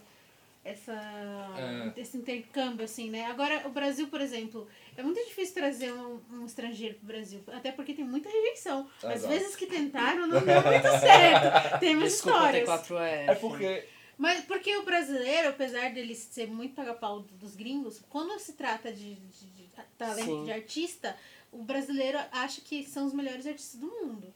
Então eles não, ele tem dificuldade de aceitar um, um estrangeiro é, fazendo arte aqui, sabe? É, e, a não ser que seja, sei lá, um cantor. cantor que vem cantar, né? Agora, pra fazer um musical, uma coisa que você precisa entender, as pessoas têm dificuldade de lidar com sotaque e tal. E até porque o português não é uma língua muito falada fora do Brasil.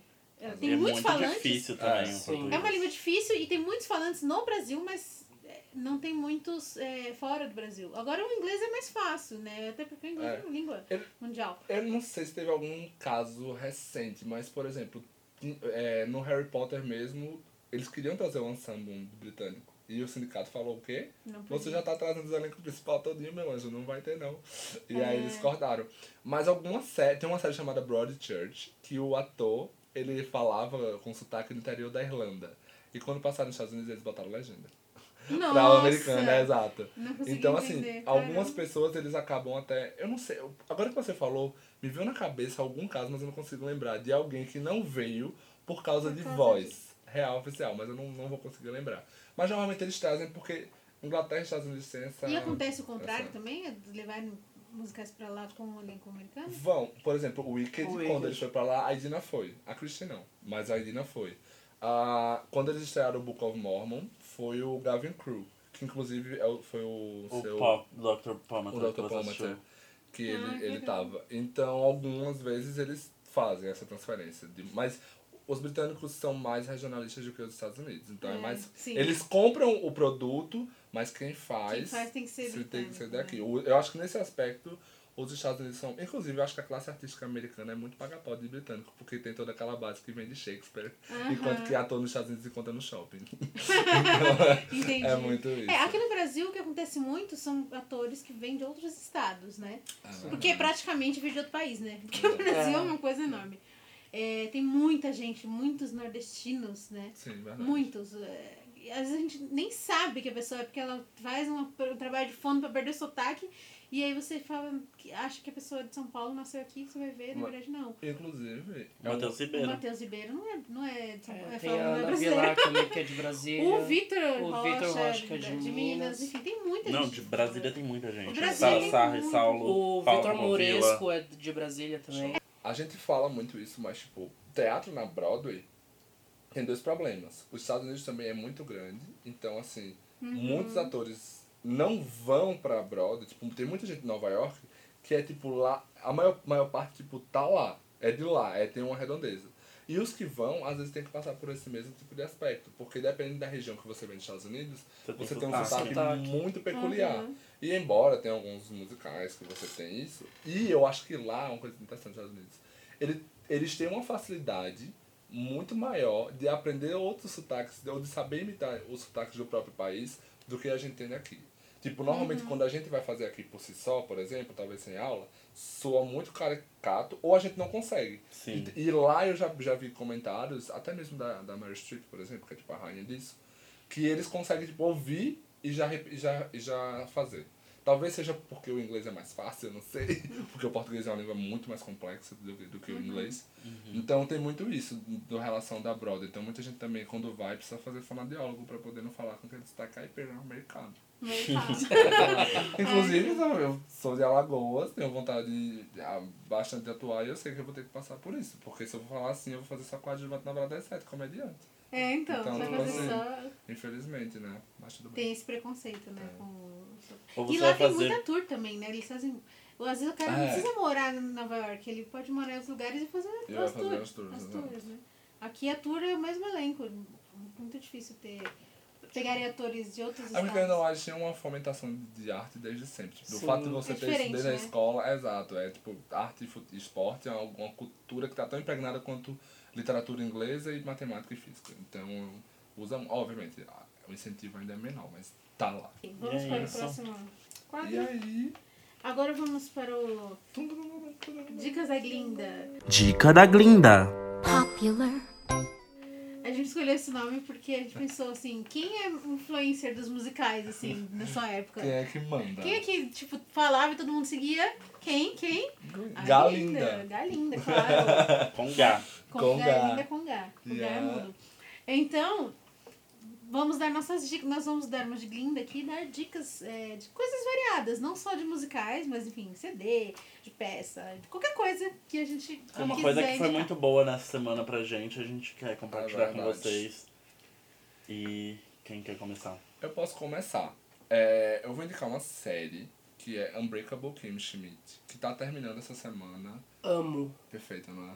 E, Amo. e foi lançado os episódios, acho que se não me engano, no começo da semana. Sim. E é uma série que, inclusive, tem músicas do... Do Jeff Richmond. É, exato, que é o marido da Tina Fey, que é uma série da Tina Fey, que escreveu o Mean Girls. Então, Ele então- fez, ele fez as músicas do Mean Girls. As letras do Mean É Girls do Rich. são da legendária. da icônica, da Steven Sondheim da geração, Ah. a Nell Benjamin. Não, Benjamin, que é de, de, De Legally Blonde. Não, mas é, ele mas eu acho eu não sei se as letras são dele, mas eu acho que sim. E é um- uma série sobre tipo uma menina que foi, ficou presa durante 15 anos em um como é que chama em português? Bunker. Um bunker. É tipo um, um local embaixo da terra que você Um sótão? Um alçapão. é porque é literalmente uma casa que você aquele coisa que você faz. Não é porão. Enfim. É Um abrigo. Um abrigo, Abrigo. exato. É, e ela ficou num abrigo sequestrada, porque ela fazia parte de um culto sem ela saber. E aí ela é liberta. E aí ela vai conhecer esse mundo, porque ela era uma. Foi presa nos anos Bicho do mato. 90. Ficou 15 Exato. E aí é uma comédia, só que assim, é uma comédia é levada à milésima potência. Ela é uma comédia com humor que pra muita gente às vezes é até besta. Mas pra mim é maravilhoso porque a Tina Fey É e o Robert, bom, o Carl, alguma coisa, eles não estão nem aí. eles fazem piada assim que você fica chocado. Tem um certo limite assim também que acontece algumas coisas que você fica. Eles têm muita coragem de fazer isso. Mas os quatro personagens principais é a Kimi, o Titus, a Jacqueline e a. como é a- a- Eu tô rindo de personagem- lembrar da Jacqueline. Maravilhosa, que inclusive Tony Winner, que é a Jenny Krakowski, ganhou É musical essa série? Não, ela é comédia, mas Pior que não. tem, Mas acho que tem uns muitas dois, três. É. E como é filmada na Broadway, tem muitos atores da Broadway. Por, por exemplo, por, exemplo, foi ótimo.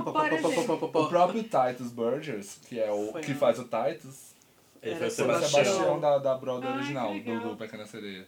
E, inclusive, ele é maravilhoso. Os ele é um primeiros personagem- episódios têm muitas referências, sem ele fazendo o próprio Rei Leão dele. É, É, maravilhoso, um gente. off, off, ou ele É. faz um, um solo de, de geisha que ele queria levar. É, e, e agora, eu não vi ainda, mas num fórum que eu participo, tem um episódio que a Kimi vai fazer uma versão não oficial de Cats. De parece. Cats. eu não falo sobre que ainda, porque eu não vou assistir. Então, repete de- o nome aí pro pessoal. né? É, Unbreakable Kimi Schmidt, tá na Netflix todas as temporadas. Tem, acho que são. São quatro. Quatro.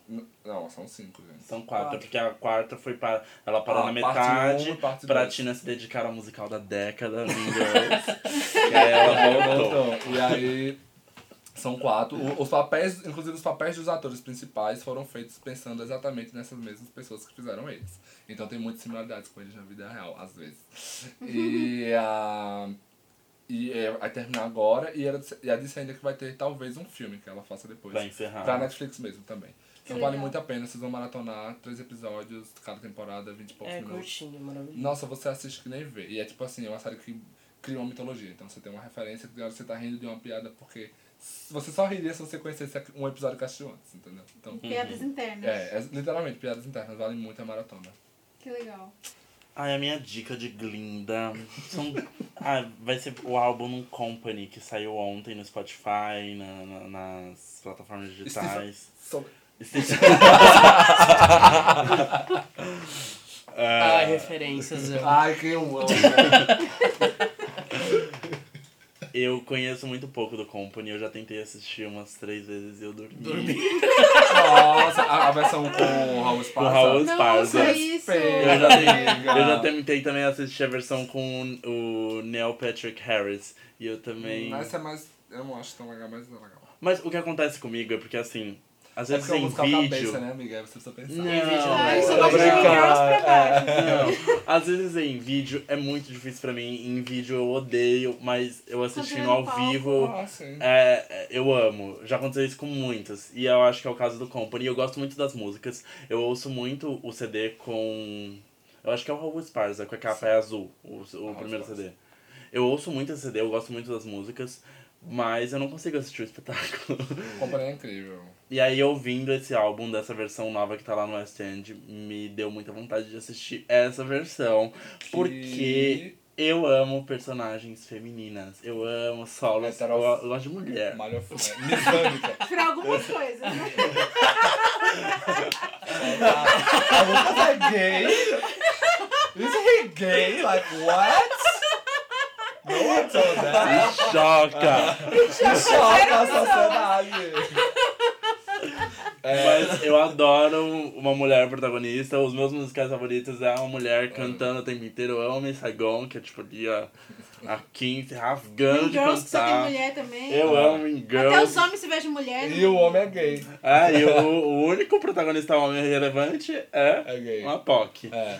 E, E lembrando que o, o Company, o original, é um homem. O Bob é um homem. E aí Sim. ele é dos anos 70. Ele, é um, ele inclusive, é muito importante pro teatro musical porque ele dá uma virada. Ele é um musical mais sério. E até então o pessoal só fazia aqueles musicais mais extravagantes. E aí nessa versão, que foi autorizada pelo Sam. ele disse, não, vamos mudar o gênero de alguns Vamos trazer um personagens. conceito. O Ah, pró- Tem o próprio casal gay, inclusive. E não tem no original. É um casal normal.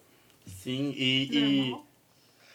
Chocada que eu fui homofóbica!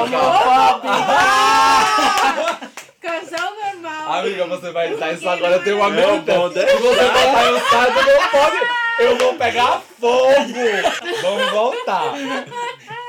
E também E tem um com- casal gay, porque no original é um casal hétero.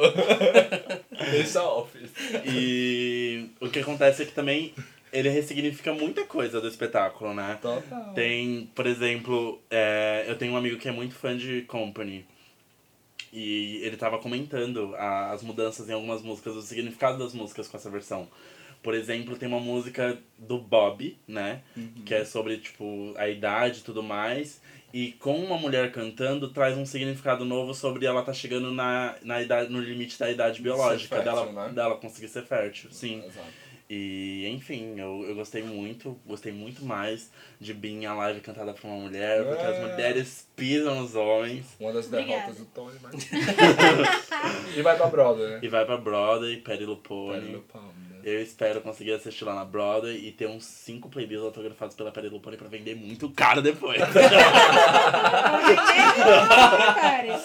Mas sim. Ai, gente, deixa eu pensar. Posso fazer um chabuzinho do nosso Vai diário? ser o diário, né? eu tava esperando que a Pri Ah, fizesse tá. essa dica. Ah, tá! Então, gente, é, a minha dica é um produtinho nosso, tá? Menina, Meninas, que a gente fez pensando em vocês. pensando em vocês. Não, mas real, eu- a gente fez pensando no pessoal que acompanha o blog. Porque quando a primeira vez que eu pensei em fazer o Diário dos Musicais, eu pensei assim, meu, eu assisto muito, muitos musicais. E aí chega na época dos prêmios, eu não lembro, eu, sou, eu não tenho memória. Eu esqueço as coisas. Eu falo, caramba, eu lembro que esse musical foi legal, tipo, eu tenho uma lembrança boa desse musical, mas eu não lembro dos detalhes de cenário. E como é que eu vou comparar esse cenário desse que eu acabei de ver com o que eu vi no começo do ano que eu não lembro mais? Aí às vezes eu acabava sendo injusta, torcendo por um, e aí quando ganhava eu falava, "Ah, realmente mereceu é, ganhar também. Porque Eu tava torcendo por aquele, nem sei porquê, porque eu vi mais perto, sabe? Eu ficava muito com essa sensação. Fora que eu esquecia os musicais que eu via, né? Esse ano foi um, um trabalhão eu lembrar de todos os musicais que eu assisti. E, e aí eu falei, meu, eu preciso fazer. Aí eu pensei em fazer tipo um bullet journal, sabe? Só que eu não tenho muito talento pra essas coisas. E aí, por isso que eu pedi ajuda pro Tajid, que é, manja muito dessas part, dessa parte de design. E aí eu falei, meu, isso daí não precisava ser só pra mim. Podia ser, tipo, pra vender. Podia, porque eu acho que muita gente vai gostar da ideia e querer ter alguma coisa assim. Um, um caderninho, uma agenda que você consiga registrar lá é, todos os musicais que você viu. Cada vez que você vê um musical, você vai lá e, e anota.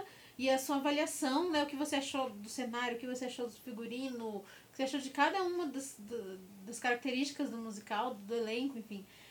E ter tudo isso registrado num, lugar só, sabe? E então surgiu de uma necessidade minha e eu acredito que é de muita gente. E a gente criou o Diário dos Musicais, que é exatamente isso que eu acabei de falar. Ele tem 56 páginas, se não me engano, e dá pra você registrar até 24 musicais. E ele tem também um calendário pra você marcar lá os que você viu, tem um índice que você mesmo faz o índice, né? Tem é, a parte de igual a toda agenda, né? Pra você pôr o nome e tal. E tem no finalzinho umas páginas pra autógrafos também, que aliás era uma coisa que eu pensei que, sei lá, as pessoas iam falar que era achar meio inútil, mas várias pessoas já falaram, é, já deram feedback de que, nossa, sempre quis um lugar legal pra pegar autógrafos, que não fosse no Playbill, né? Não fosse no programa. Ter um lugar só pra autógrafos e no finalzinho tem algumas páginas pra isso, pra pegar autógrafos, pra você colecionar. É, enfim, esse, esse, esse diário a gente tá vendendo lá no, no mundo dos musicais. Custa apenas 30 reais. 30 reais? 30 reais? 30 reais? 30 reais? 30 reais? 30 30 reais? Três reais? Três reais. Três? Três reais. Três? Três reais. 30 reais, gente. Só isso. Eu, eu acho que é barato, porque uma agenda, qualquer agendinha que você for comprar isso, não paga menos de 50. Eu comprei uma agenda essa semana e eu paguei tipo 40 reais. É, então, é por aí o preço dessas das 40 agendas comuns. 40 reais? 40 reais. 40 reais? 40 Mas, reais. mas é 40 reais. É, então, não, não é 40, é 30. 30 reais. 30 reais. 30 reais. É faturar o meme. E E lá no nosso canal tem um vídeo do Igor explicando Sim. todas as páginas. Bem Araci Top 10. ele vai mostrando página por página, vocês estão curiosos pra ver. Ah, mas como que é isso? Eu não, não entendi direito. Ele vai virando página por página, vai mostrando como é que é, pra que, que serve. É, tem também no próprio diário, tipo, um manualzinho de instruções pra você saber como preencher. E é, o frete também é uma coisa que a gente conseguiu bem baratinho, seis reais o, o frete. 6 reais. Seis Ah, óbvio que esse meme dá pra tudo. Seis reais, porque é um, um- o correio tem um- um- uma forma de enviar é, impressos, né, livros, que é mais barato do que se você fosse enviar um outro objeto. Então, seis reais pra qualquer lugar. Tipo, não importa o CEP, se é do Amazonas ou, sei lá, Porto Alegre. Não, Porto Alegre não é tão sul, mas enfim. Seis reais. Seis reais e, e é o preço único, assim, de envio. Lógico que se você comprar mais de um, ele vai aumentando, né? Mas eh, seis reais acho que é bem acessível. Então vai ficar 36 reais em tudo, né? Se você comprar o, o diário mais o frete. E a gente também entrega, se você for de São Paulo, a gente pode combinar e entregar no metrô e a gente não cobra frete. E olha só que facilidade, Pisou, gente. Viu? E Não- nas próximas edições do Mundo dos Musicais Convidas, a gente pode ter algumas. Sim, nós vamos levar alguns Fazendo exemplares e vamos vender, vender né? pessoalmente, se a pessoa quiser comprar também. Né? A gente, é que a gente, quando lançou, a gente precisava de, vou falar a verdade, a gente precisava de um, de um capital para poder com- mandar, encomendar os, os- porque, né, não é de graça isso. E pra gente não tinha esse capital inicial, por isso que a gente fez uma pré-venda. Por isso que quem comprar na pré-venda, além de- de ganhar, levar o diário, a gente vai dar também um brindezinho, que é um adesivo do mundo dos musicais, pra valer a pena a espera, né? Que você vai ter que esperar. Quem comprar agora vai esperar um pouquinho mais. Mas vai ganhar o brinde em compensação. Então é isso, gente. Ai, onde que eu compro isso, pelo amor de Deus? Entra lá, mundodosmusicais.com, no menuzinho lá lateral, né? Se você tiver no computador, ou então no, no celular tem tipo uns, uns tracinhos assim, que é o menu do site. Tem lá a opção Diário dos Musicais. Você clica lá, tem o, explicando direitinho tudo isso que eu falei, explicando como é que faz pra comprar, é, forma de pagamento, enfim, tem tudo explicadinho lá. Certo? Vamos pra dica da gringa do Vitor. Eu só consegui pensar no Range Live, o soundtrack.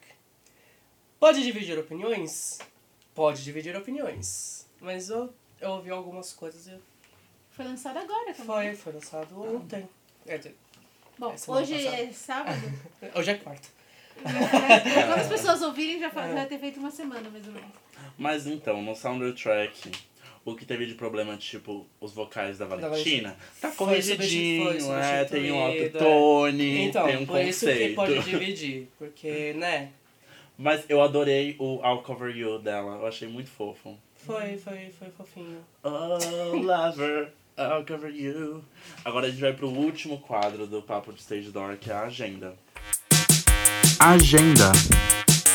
Aqui na agenda a gente vai falar um pouquinho sobre o que tá em cartaz, sobre o que tá fechando, sobre o que tá abrindo, o que vai estrear. Hoje vai dar umas dicas do que tá em cartaz aqui em São Paulo, basicamente. Falar um pouquinho de estreias no Rio, turnês, mas é uma coisa bem rápida. Porque você acha isso completo lá nos nossos stories toda sexta-feira. E agora eu vou deixar minha amiga falar. Que ela tá engasgada.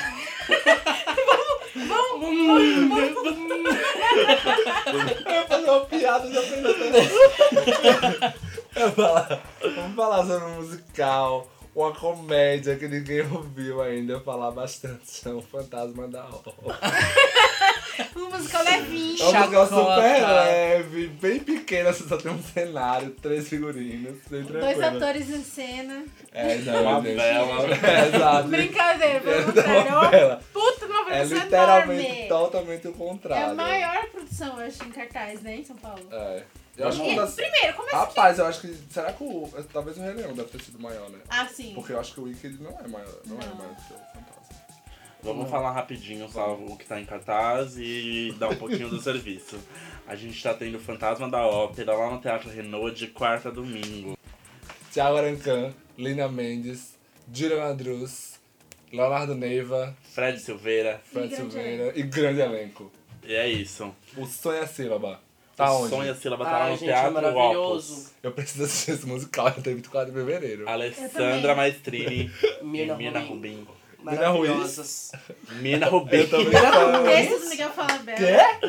Mira Ruiz. É, Mira mas-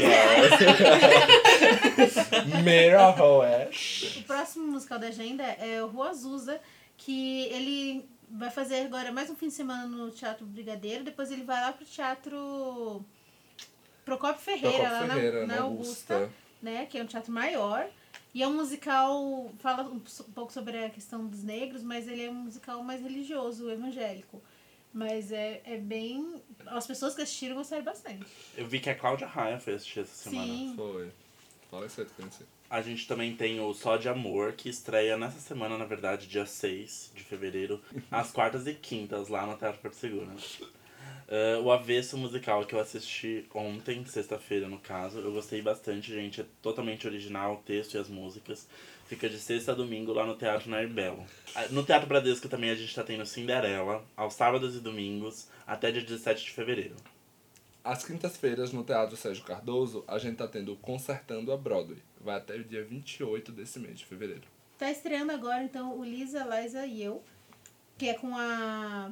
Simone Gutierrez. Simone Gutierrez, icônica, maravilhosa. a nossa Trace. É sábado e domingo lá no Teatro Anne Frank, vai até dia 24 de fevereiro também. E tá retornando para uma segunda temporada aqui em São Paulo, Lugar de Escuta, terças e quartas, lá no Teatro do Núcleo Experimental, Fadas. com a Fabi Tolentino, né, a direção Sim. dela, e ainda tem a Letícia Soares, Giovana Moreira. Giovana saiu? Quem tá no elenco? Fala aí, você que tá atualizado. Tem Luísa Sabino, continua. Tem a Melhor, Natália, melhor eu Natália. Glanz. Saiu também. Saiu também. Elas, elas fizeram uma temporada, elas fizeram uma temporada no ano passado, né? É. E aí elas arrecadaram. É, Um crowdfunding. Crowdfunding. E aí elas conseguiram dinheiro pra mais até que suficiente pra fazer a, a segunda segunda temporada. temporada. Vai até 27 de março e é um espetáculo muito legal, que cada sessão é diferente, É né? diferente. Eles, Claro. elas tiram no tarô o que vai ser aquela sessão e é o conceito, amores. Nossa, que legal. Esse, esses foram os musicais de São Paulo. Esses são os musicais que estão em cartaz no Rio de Janeiro. É, Nelson Gonçalves, O Amor e o Tempo. Tá lá no Teatro Clara Nunes até dia 24 de fevereiro, de sexta a domingo. Tem o 70 Divino Maravilhoso Doc Musical, que é tipo um, um 2 dos 60, né? Que teve uns anos atrás. E a ideia, na verdade, deles é fazer os 60, 70, 80, 90, 2000 De 2010. e 2010. Tipo, cada, cada, Cada musical década. de uma década. A, a década acabando que- esse ano, na verdade. Sim. É, então, até, até terminarem todos já já vai ter 2020 também. porque, porque, não, o 60 Abalou. ficou acho que dois anos Que em cartaz, né? esse grito. E é um musical, um doc musical, é tipo um, Eles criaram um novo gênero no musical, E vem, na pro, e pra São Paulo, né? Esse aqui vem pro Brasil. Vem pro Brasil. Vem pra São Vem pra, Paulo. vem pra São Paulo em breve, mas tá em cartaz lá no Rio de Janeiro. É, não sei qual teatro, porque não está Ao escrito. Teatro Net Hill. Exato. Lá no Teatro Net Rio, isso até 24 de fevereiro. É um musical, assim, quem viveu na década de 70 com certeza vai amar. Ou quem gosta das músicas da década de 70, porque é só os maiores sucessos, assim, e, e tem a participação no elenco das Frenéticas, né? Que na época Visão. elas fizeram muito sucesso nessa década. Aceitudas. Aí a gente também tem lá no Rio o Gonzaguinha, o Eterno Aprendiz. Sexta a domingo no Teatro João Caetano até dia 24 de fevereiro. Ah, eu gostaria resinha do pop. É, na verdade não é pop, né? O Dancing Days tá em cartaz no Teatro Bradesco Rio, de sexta a domingo até dia 24 de fevereiro. É um musical que eu tenho, inclusive, uma curiosidade bem legal. Ele vem também pra São Paulo. Ele vem Sim. pra São Paulo, estreando dia 15 de março no Teatro Opus aqui. Ah, então pisou. No Teatro Riachuelo tá rolando Meu Destino é Ser Star, que tem vídeos lá no nosso canal. Tem umas quatro cenas lá que a galera tá gostando muito, né? E é um elencão, né? Eu acho que é um Mira dos Ruiz. melhores Ruiz, elencos. Mira Ruiz. Mira Ruiz? Mira, a gente gosta de você, a gente tá só brincando. Tá? Matheus. Tem o Mateuzinho, Matheus tem a Carol Ribeiro. Tem a Helga Nemetic. Eu Ai, amo. Chique, fada. A Tique, gente, tique nervoso. é, a gente entrevistou ela no, no Vamp, né? E aí o Igor, eu não consigo falar o seu nome. Ela, Nemetic. Tipo, tique nervoso. E eu já tava gravando, eu deixei isso no vídeo. Aí ela falou que ela foi na numeróloga pra trocar esse nome, porque é muito difícil. Aí a numeróloga falou, não, não vai dar certo não. Aí ela falou que teve que manter. Aí ela Eu amo! sempre, sempre tem Mas que ela é explicar. incrível, ela é incrível. Bom, todo esse elenco é muito O bom, elenco é né? muito bom. Que é, inclusive, é um musical usando as músicas de Lulu Santos, né? Sim, Isso. é- nossa, o Lulu Santos é maravilhoso. eu Será? Só E por isso já valeu. todo um conceito a Chorus Line, é sobre a vida dos atores. A, a Mira interpreta uma Mira Ruiz, a Carol Sim. Botelho interpreta uma Carol Botelho. É meio que a vida de um artista de um musical passando pelas audições até levantar um E espetáculo. E Toda- tem audição ao vivo, né? Todo, todo espetáculo tem uma audição lá. É muito interessante. Bem, bem Uhum. legal esse musical. É, tem o rap, rap, rap, Rapisódio. Rhapsody é um musical. Rapisódio é um musical. Também de quinta a sábado. Domingo. É quinta a sábado. É verdade. não tem no pisou. domingo. Ó, é de quinta a sábado só, hein? Lá no Teatro Serrador. Fica até dia 16 de fevereiro. Há um mansplaining que deu errado aqui. É um casal normal, meu anjo. Casal normal. Eu tô chocado que eu falei essa frase. Tá vendo como a homofobia é Mas, hostile? tá vendo? Tá, tá Tudo velado, tá amores. incrustada. Tem o Elza, meu Deus, maravilhoso. De quinta a domingo no Imperato. Até 24 de fevereiro, uma amiga minha entrou de férias agora, ela foi pro Rio. Eu disse, se você precisa ver o Elza, ela comprou. Foi ontem, ficou apaixonada, maravilhada. A Elsa ganhou melhor musical, né? Referen reverência. Reverência ano passado e, tipo, E é o meu musical favorito do ano passado, cheguei a esse consenso. Então, teve é, uma temporada super curta, né? E, Um mês aqui em São e Paulo. ainda bem que elas Lá no Rio voltaram. fizeram várias vezes, né? Ainda Teve uma primeira, voltaram. voltou, e agora continuou, e Deus é mais. Tomara que volte pra São Paulo. Volta pra Deus São bom. Paulo. Então a gente fechou com o Elza e com todos os outros maravilhosos. A opção não Gente, falta, gente. Ah, esqueci, não consegui prestar atenção. Lá no nossos stories, no Mundo dos Musicais, arroba Mundo dos Musicais no Instagram, tem um destaque lá escrito agenda. Tá escrito agenda? Em cartaz. Em cartaz, é. Em cartaz, que a gente faz toda sexta-feira, a gente atualiza aquela listinha, dá um trabalho do cão, vocês não têm ideia do trabalho que dá. Mas tá tudo atualizadinho lá. Então vocês podem ver todas as informações lá, certo? Aliás, inclusive, se você não segue o Mundo dos Musicais no Instagram, faz favor de criar vergonha nessa cara e, E- seguir. Se, eh, curta a nossa página também no Facebook, estamos precisando de curtidas no Facebook. Mas você tá brava? Mas você tá brava? Intimou toda. Intimei. Deve- Usei minha voz de professora agora, hein? Depois dessa intimação, a gente vai encerrar agora o nosso Peraí, primeiro faltou programa. mandar, se, faltou mandar se inscrever no nosso canal no YouTube. A gente vai estar exigente, né? Mas, gente, se você, se você ouviu quantas horas já? Duas horas de podcast. Ouviu a nossa voz e, e ainda tá suportando, o mínimo que você pode fazer é seguir a gente nas redes, porque a gente posta muita coisa lá. Mas com certeza você já segue, né? Eu sei, desculpa pela gritaria. Mas manda seus amigos que não seguem seguirem, tá? E é isso, gente. Esse foi o primeiro Papo de Stage Door. A gente espera vocês aqui toda semana pra gente comentar todos os bafos dos musicais. Sim. Por favor, mandem sugestões, dicas, se vocês acharem Verdade. alguma participe. coisa assim. Se vocês quiserem comentar alguma coisa que a gente falou, nossa, super concordo com o que fulano falou em tal momento. É. Manda pra gente também. Ah, discordo totalmente aquele negócio que você falou lá. Nada a ver nisso. Pode ah, mandar errou, também. meu Deus, não é Ou vocês falaram casal normal de falar casal homossexual. Eu sou militante. Você não da não Madison. Mulher, se você colocar isso, eu vou chorar tanto, eu vou voltar pra Taquarana. Aceitamos todo tipo de comentário. É então, verdade. ma- mandem pra gente, por favor. Principalmente nesses primeiros episódios, a gente precisa muito do feedback de vocês. Não tenham dó dos dedinhos. Comentem. E é isso. Até a semana que vem. Com mais um dia onde vem? Top! Obrigado, Muito Vitor. Obrigado, Vitor. Pela presença. Quase não falou, mas falou. As fotos de divulgação, inclusive, do nosso podcast foram feitas por Sim, essa foto Miranda, linda que vocês estão vendo aí na Agora. celular. Ou seja, É. estamos maquiados. Sim, com a mesma roupa, inclusive, daquela foto. Momento icônico. Eu acordei agora. Um beijo, gente. Gente, até a próxima. Beijão, obrigado por Beijos. estar com a gente. Desculpa qualquer coisa. Qualquer coisa, culpa do mundo.